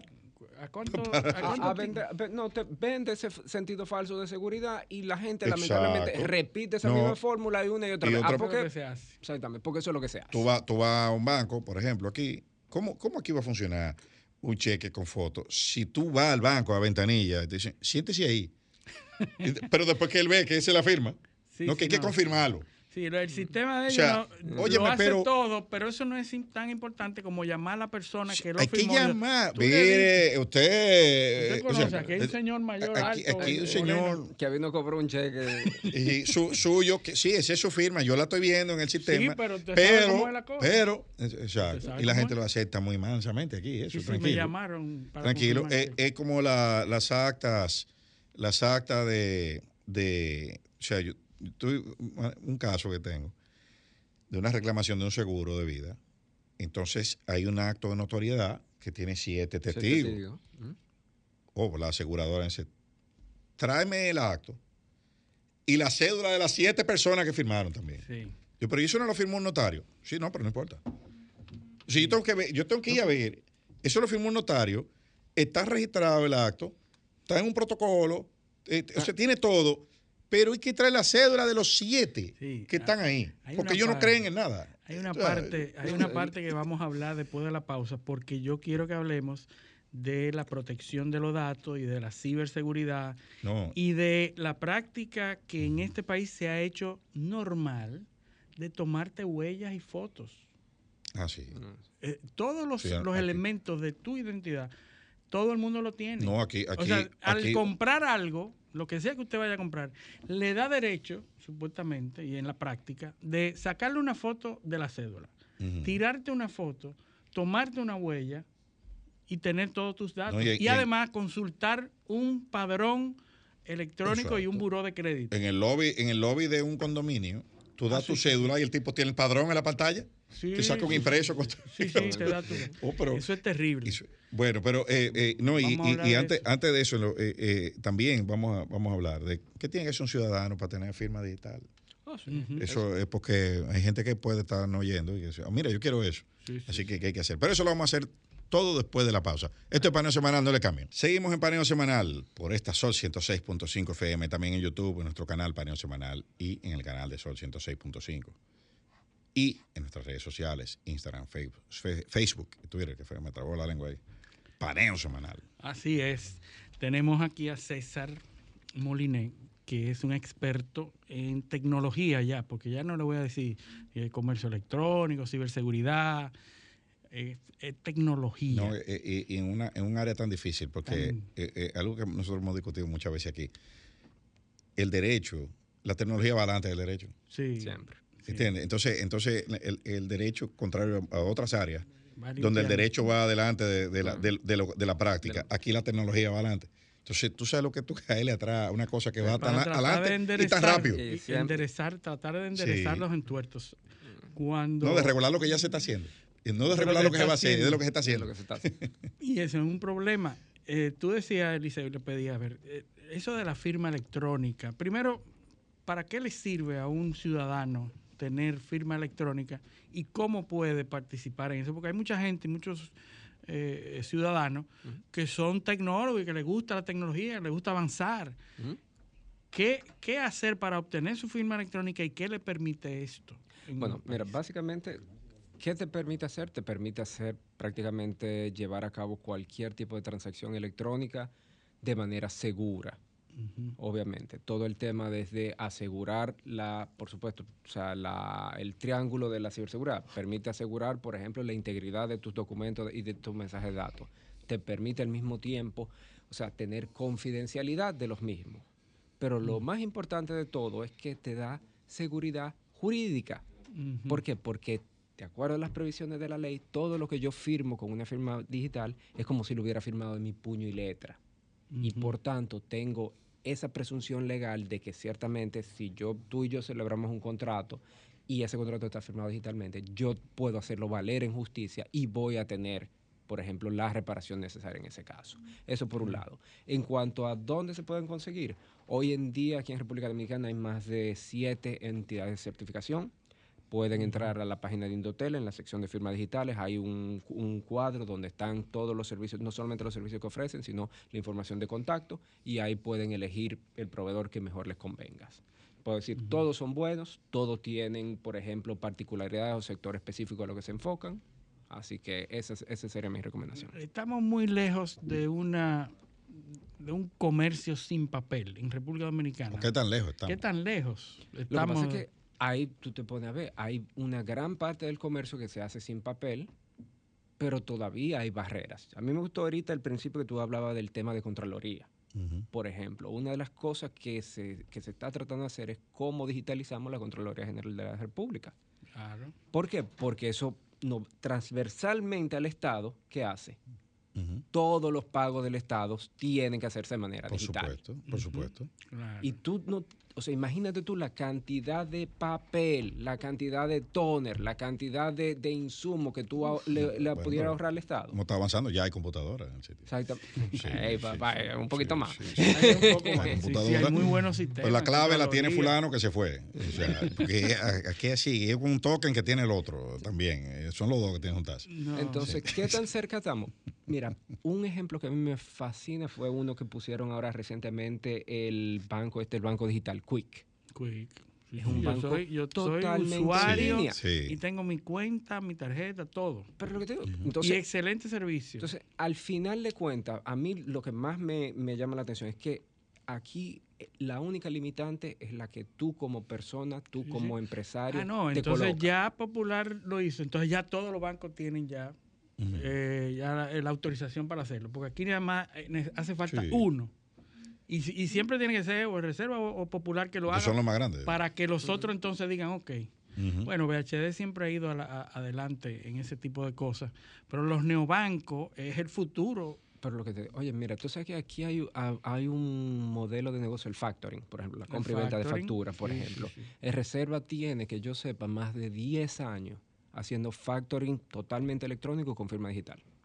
Totalmente. Sí, y hay, y hay modelos también de, de negocio, por ejemplo, el sector agropecuario, la pignoración. Exactamente. eh, Un de- saludo a. Charles de Mondeser, un saludo que nos, nos escucha. hay- muchos fue el modelos. impulsor de ese factoring aquí en el país. Pero una, una cuestión que también eh, eh, impide mucho el, el uso de estas tecnologías eh, es el nivel de informalidad de la economía dominicana.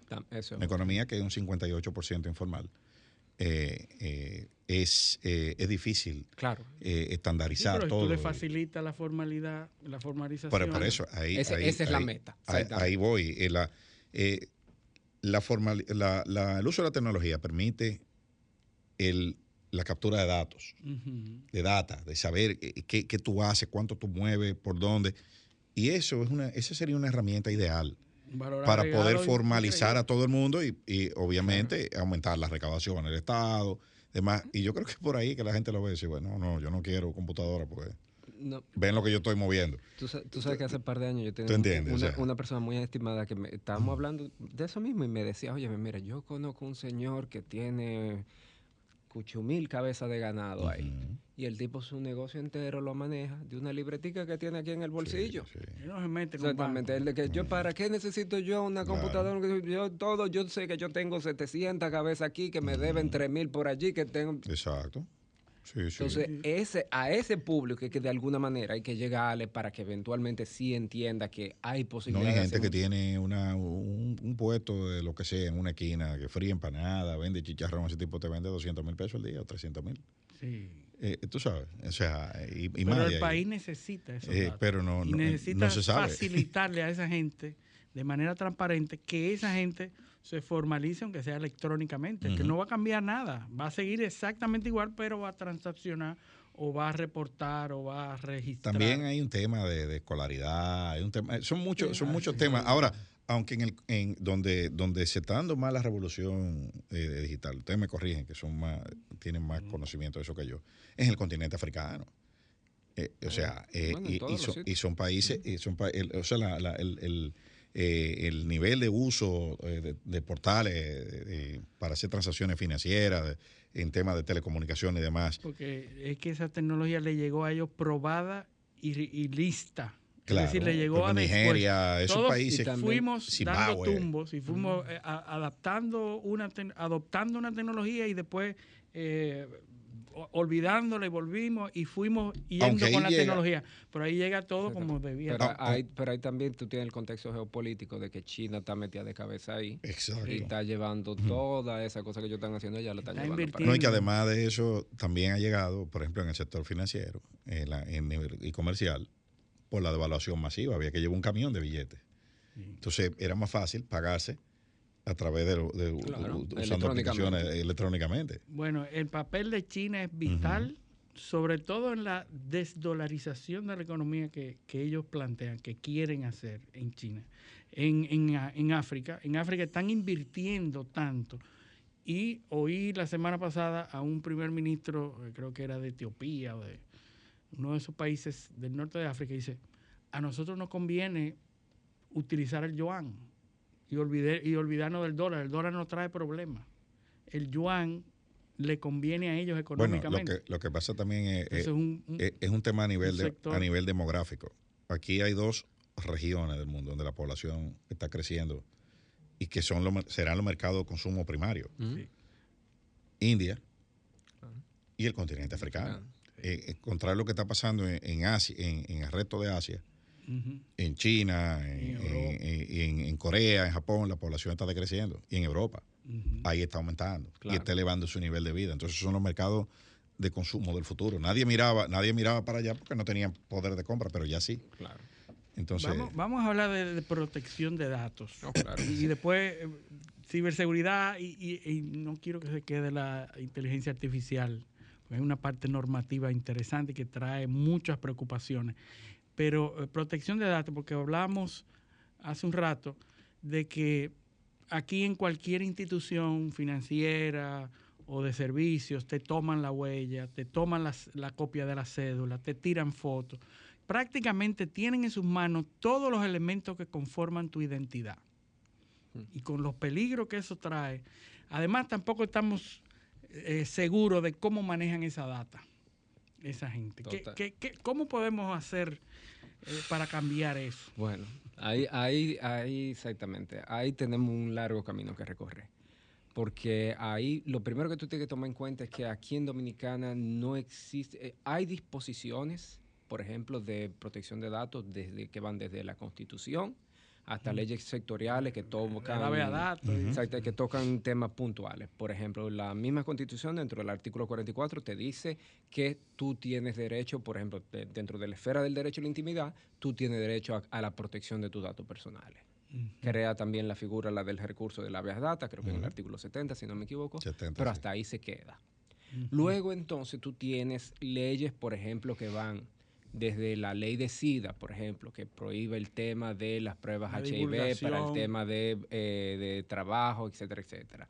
Tú tienes la ley de salud que vela por la protección del expediente médico de los pacientes. Tú tienes, bueno, la misma ley de telecomunicaciones, te habla del secreto y la inviolabilidad de las telecomunicaciones. Tú tienes la, eh, ¿cómo que se llama esta? La, la ley monetaria y financiera que habla del secreto bancario. Pero no había hasta ese momento una legislación como que Transversal, que abarque todo. que abarque todo y que obviamente que tenga un buen nivel de protección, porque una cosa es lo que me protege esta ley, pero después qué pasa con todo lo otro. En ese entonces se crea lo que es la ley eh, de la protección integral de datos personales que se aprueba en el año 2013. El problema es que esta ley básicamente viene, establece una serie de principios y de derechos de alguna manera, pero solamente venía a llenar un vacío que se había generado por el mal uso que se le daban a los datos personales en los buros de crédito. Eh, como reacción a un problema. Exactamente. Como exactamente. Es básicamente, o sea, sí, hay un problema. En ese momento, bueno, tal vez yo no sé si ustedes se recuerdan, pero en ese momento está el tema de los buros de crédito, de la estafa de todo, Sí, que sí, to- sí, todo del el mal mundo te uso, podía que todo el chequear. mundo podía chequear todo el Exactamente, mundo. como si nada. Y había realmente una violación rampante de tu intimidad como tal. Entonces se crea esta, esta ley, pero el problema de esta ley es que Y se hizo un lobbying también para que no fuera más drástica. Exactamente. Pero entonces ahí que viene. Tenemos una ley, pero no tenemos nadie que la aplique. Por ejemplo, la ley, la ley, esta ley aplica, por ejemplo, para los buros de crédito. Y si tú tienes un problema, tú vas a la super de banco. Para el resto de los mortales, tú tienes un problema con al cualquier otro, un- algún problema de protección de datos personales en cualquier otro sector, cualquier otro ámbito de tu vida, la única acción pendiente que tú tienes es una acción de habeas data ejercida a través de un amparo en el Tribunal Superior Administrativo. Que, ¿Cuánto, ojo, cuánto cuesta? ¿Cuánto tiene, dura? no, no, ni siquiera cuánto cuesta. Tiene una mora, la última que yo escuché, como de unos tres años. Sí. O sea que O sea, si tú sometes algo hoy a los tres años. con suerte a los tres años te sale. Y Si, ojo, te, si tú, te fallan a favor. tú no sabes lo que te va a salir también. Impresionante. Entonces ahí es que ha venido desde hace ya, eh, desde hace unos años, incluso con cuando se aprobó la, la primera estrategia nacional de ciberseguridad, uno de los puntos que más se había, que más se había hecho énfasis era el tema de contar con una nueva ley de protección de datos que fuera efectivamente sí, más sí. transversal. Yo creo que hay un borrador por ahí. Hay un borrador, hay un borrador muy bueno, por cierto, no porque yo trabajé en él, pero, Sí, sí, eh, sí. pero está muy bueno, que eh, básicamente... Bueno, de paso tú trabajaste en Sí, él. de paso, exactamente. Sí, sí, sí. O, a- la mala lengua dicen Sí, eso. muy- muy objetivo. Exactamente. Y la, pero lo interesante de, de ese, de ese proyecto, o lo interesante del tema es que no, o sea, cuando estamos viendo el tema de protección de datos, no es solamente un tema de un derecho fundamental, sino que tiene un ámbito comercial No, impresionante. y la gente, y, es algo, mira, tú sabes lo, que- lo difícil, lo, lo que es difícil eh, en eso. O difícil no, lo, lo, lo, lo particular que a la vez hace difícil que se aplique. Es que la gente no, no está consciente. O sea, eh, eh, va- nosotros vamos, vamos soltando datos. Ujú. Pues, óyeme, esas aplicaciones de pedir comida. O sea, óyeme, ¿qué persona donde tú vives?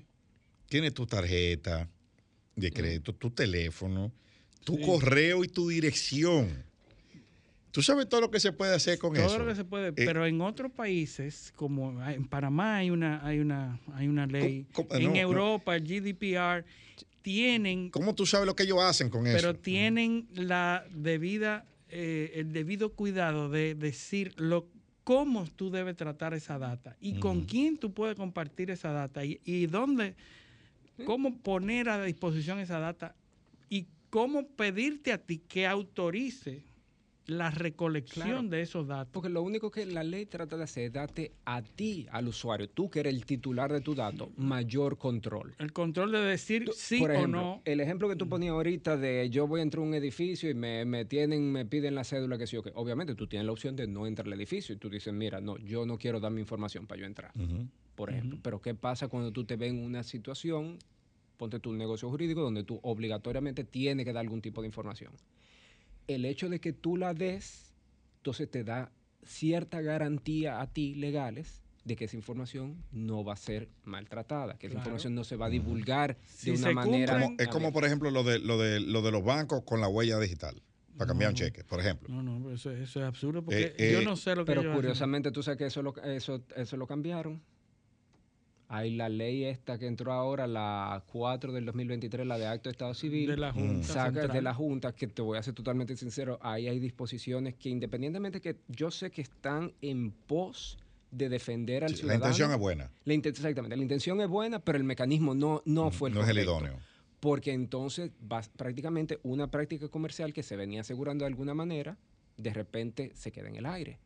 Sí. Y entonces, ¿ahora qué hacemos? Sí, pero fíjate, fíjate lo que pasa, es que hay que hacerlo bien desde el principio. Entonces, hay servicios que la misma Junta Central Electoral, como organismo encargada del, del registro civil, ¿verdad? Maneja datos. Y antes, tú ibas a cualquier sitio y te, te comprabas el padrón. Y eso, el, el registro Lo- lo nacional de ciudadanos Sí. se vendía y se costaba Ya- 25 mil pesos. Ya por, 30 su- mil ya pesos. por suerte no se puede. Y ya no se puede, estamos avanzando, ya tú no lo puedes tener. Ahora, todavía tú puedes suscribirte a un servicio que la Junta te da y te entrega una cantidad de datos X, ¿verdad? Pero ¿qué pasa? Nada te exime o te, o, te obliga a desechar esos datos tan pronto tú consultas. Lo que pasa es que ya ahí entonces que entra el gran tema de, por ejemplo, tú como organización de tu proceso de tratamiento. Yo te puedo hablar, Los por ejemplo, protocolos. de su- sí, tu protocolo. Por ejemplo, tú tienes que tener, por ejemplo, si tú estás tratando datos personales, tú tienes que tener med- medidas técnicas y organizativas y procesales que te permitan, por ejemplo, el manejo de los datos personales. El ma- yo te quiero poner una muy buena práctica porque de esa yo me siento un poquitico orgullosa porque tuvimos algo que vaya en Indotel. Por ejemplo, tú sabes que hoy en día para tú sacar un número telefónico, sí efectivamente te tiran una foto de tu cédula, te tiran una foto tuya, la validan con el padrón, pero ¿qué pasa? Ninguna empresa de telecomunicaciones se queda con esa información. Esa es la, esa es la garantía. Yo agarro, yo va, o sea, yo valido efectivamente que Luis es Luis y ya esa información Y ya automáticamente tiene se que destruye. desecharla, Exacto. correcto. Entonces, así, ¿qué pasa eso? Eso por un lado limita que la empresa pueda guardar esos datos que se puedan perder, que se puedan mal Pero utilizar. César, el último tema, que es el que viene ahí, a eso que tú estás diciendo, es que tú te liberas de la responsabilidad de que si tú eres víctima de un ataque de ciberseguridad, esos datos tuyos estén en manos de criminales. Claro. ¿Por qué? Porque tú hiciste buen uso de esos datos, los desechaste como tenía que desecharlos, o los encriptaste, o los hiciste eh, indispon- Sí, sí, indisponible, sí, sí. indisponible, ¿verdad? Entonces, pero aquí no hay ninguna norma todavía que obligue a ese tipo de protección. Bueno, sí y no. Tanto así, por ejemplo, mira, tú tienes todavía, lamentablemente, la, la ley de gestión de ciberseguridad, por ejemplo, todavía está dando vuelta en el Congreso. Obviamente, la ley no te establece de una manera tan contundente ese tipo de cosas, sino que le dice, por ejemplo, tú eres un proveedor de un operador de infraestructura crítica, tienes que tomar medidas de Sí. ciberseguridad en esta área Sí, y eventualmente la Para la reglamentación. tal vez- infraestructura crítica está, está bastante resuelto, pero para la vida diaria. No, no, para la vida diaria. Entonces, ¿qué pasa? Ahí tú tienes una conjunción de varios elementos. La misma ley de protección de datos, si eventualmente la llegan a aprobar, pues muy probablemente tenga disposiciones de esa naturaleza. Tenga disposiciones que te digan, mira, tú tienes que proteger la información. Por ejemplo, tú tienes una base, lo que tú mencionabas, tú tienes una base de datos de clientes y no es verdad que tú la vas a tener abierta ahí porque sí. No, No, tú tienes que tenerle medidas. ¿Quién accede a esa base de datos? Esa base de datos está cifrada, está cifrada con esta- este tipo de tecnología. Solamente puede ser consultada por fulano, fulano y Sí, fulano. viene un, un hacker viene y eh, ese, ese servicio de comida eh, lo viola, se mete en el servidor, que Claro, probablemente está es en una que- cocina, y ahí están todos tus datos. Y entonces ¿qué, qué, qué, qué derecho tengo yo? No porque yo no firmé, no porque esa persona no cumplió ninguna normativa, etcétera. Eh, se nos está acabando el tiempo, pero no queremos dejar los avances de la ciberseguridad, porque nosotros hablamos en la primera parte del programa de las facilidades tecnológicas, de todo lo que estamos facilitando para hacer la cosa más rápida, mejor, más eficiente. Pero resulta que eso va en contraposición a la ciberseguridad. Mientras más fácil nosotros la ponemos, Más, más vulnerables son. más vulnerables. Lo que pasa, yo ahí, ahí me voy a permitir de, de- de disentir un poco de ti. Es cierto que sí, que a medida que hay mayor uso de tecnología, ah, se puede ser más propenso Tratar a, de ejemplo, facilitar. Mayor a exposición. El uso, sí. a sufrir, a sufrir. Mayor ejemplo, exposición. a- exactamente, tiene un nivel mayor de exposición. Pero al mismo tiempo, una de las mejores prácticas que se está llevando a cabo ahora es el tema de, por ejemplo, la seguridad y la privacidad del diseño. Donde básicamente, al momento de yo diseñar un producto, un servicio, por ejemplo, tecnológico, yo tengo que tomar en cuenta desde el diseño, en todos sus aspectos, las preocupaciones de la seguridad y las seguridad. preocupaciones de privacidad. ¿Para qué? Para tratar de hacerlo más seguro. Para que cuando ese producto te llegue eventualmente a tu mano, Esté tú garantizado. no, tal vez no esté garantizado, porque nada, Nada nada, en la vida es seguro, 100%, pero tenga el menor nivel de riesgo posible. Y que tú como usuario, tú te sientas contento de que, ah, sí, mira, esta compañía que- tiene buena práctica, vela por mi privacidad, vela por mi seguridad. Y que ya también hay un aprendizaje, o sea, ya, ya hay un cierto know-how que se ha ido acumulando de, de- de cosas que eh, en un pasado reciente o lejano no se tomaron en cuenta y ahora sí, o sea, que vamos, Mira, vamos el avanzando. Centro Nacional de Ciberseguridad y el CECIR, ¿cómo están trabajando? ¿Cómo ha ido la aceptación de las instituciones públicas? Que son Ah, yo creo que es muy bueno. Sí, Por lo menos, es, de- en, en mi opinión, y tal- te digo, tal vez yo estoy un poco parcializado porque trabajo mucho con, o sea, tengo una, una relación muy cercana con ellos, pero para mí yo creo que han hecho un trabajo, en el poco tiempo que tienen, por ejemplo, han hecho un trabajo espectacular, con incluso recursos limitados. con, con recursos limitados. E incluso yo te puedo decir que del 2018 para acá, la República Dominicana se ha convertido en un, Un referente. referente, sí, sí, No, sí. Y no te estoy hablando de un referente Regional. regional y mundial. O sea, aquí hay muchas, muchos países que vienen aquí y dicen, mira, yo quiero aprender cómo que ustedes lo están haciendo. ¿Qué es lo que ustedes...? Y países que tú entenderías que son mucho más avanzados que nosotros. Sí. Bueno, Qué bien. qué bueno, bien. pero eh, eh, esto es MacArthur, MacArthur con, como Hay le que, hay que tiene que volver. me voy, porque pero hay vuelvo. muchos temas de, sobre todo quiera, los peligros, los peligros de la inteligencia artificial y la normativa que todavía Nos no quedamos- estamos, nos quedamos en con- pañales. nos con- quedamos por con ahí dicen que inteligencia hay un artificial, proyecto pero- de ley, me dijeron a mí que Un- toca el hay, tema un- hay un inteligencia. legislador que está, pero mira, Eh, Yo no lo he eh, visto. no vamos a hablar de eso. No, no, no, porque hay un problema de inteligencia. no artificial. eh, de inteligencia real.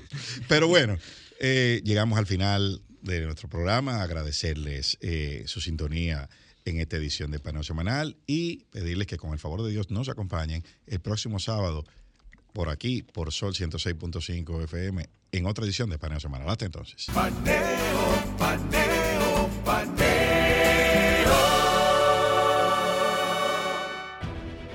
Sol 106.5, la más interactiva. Una emisora RCC Miria.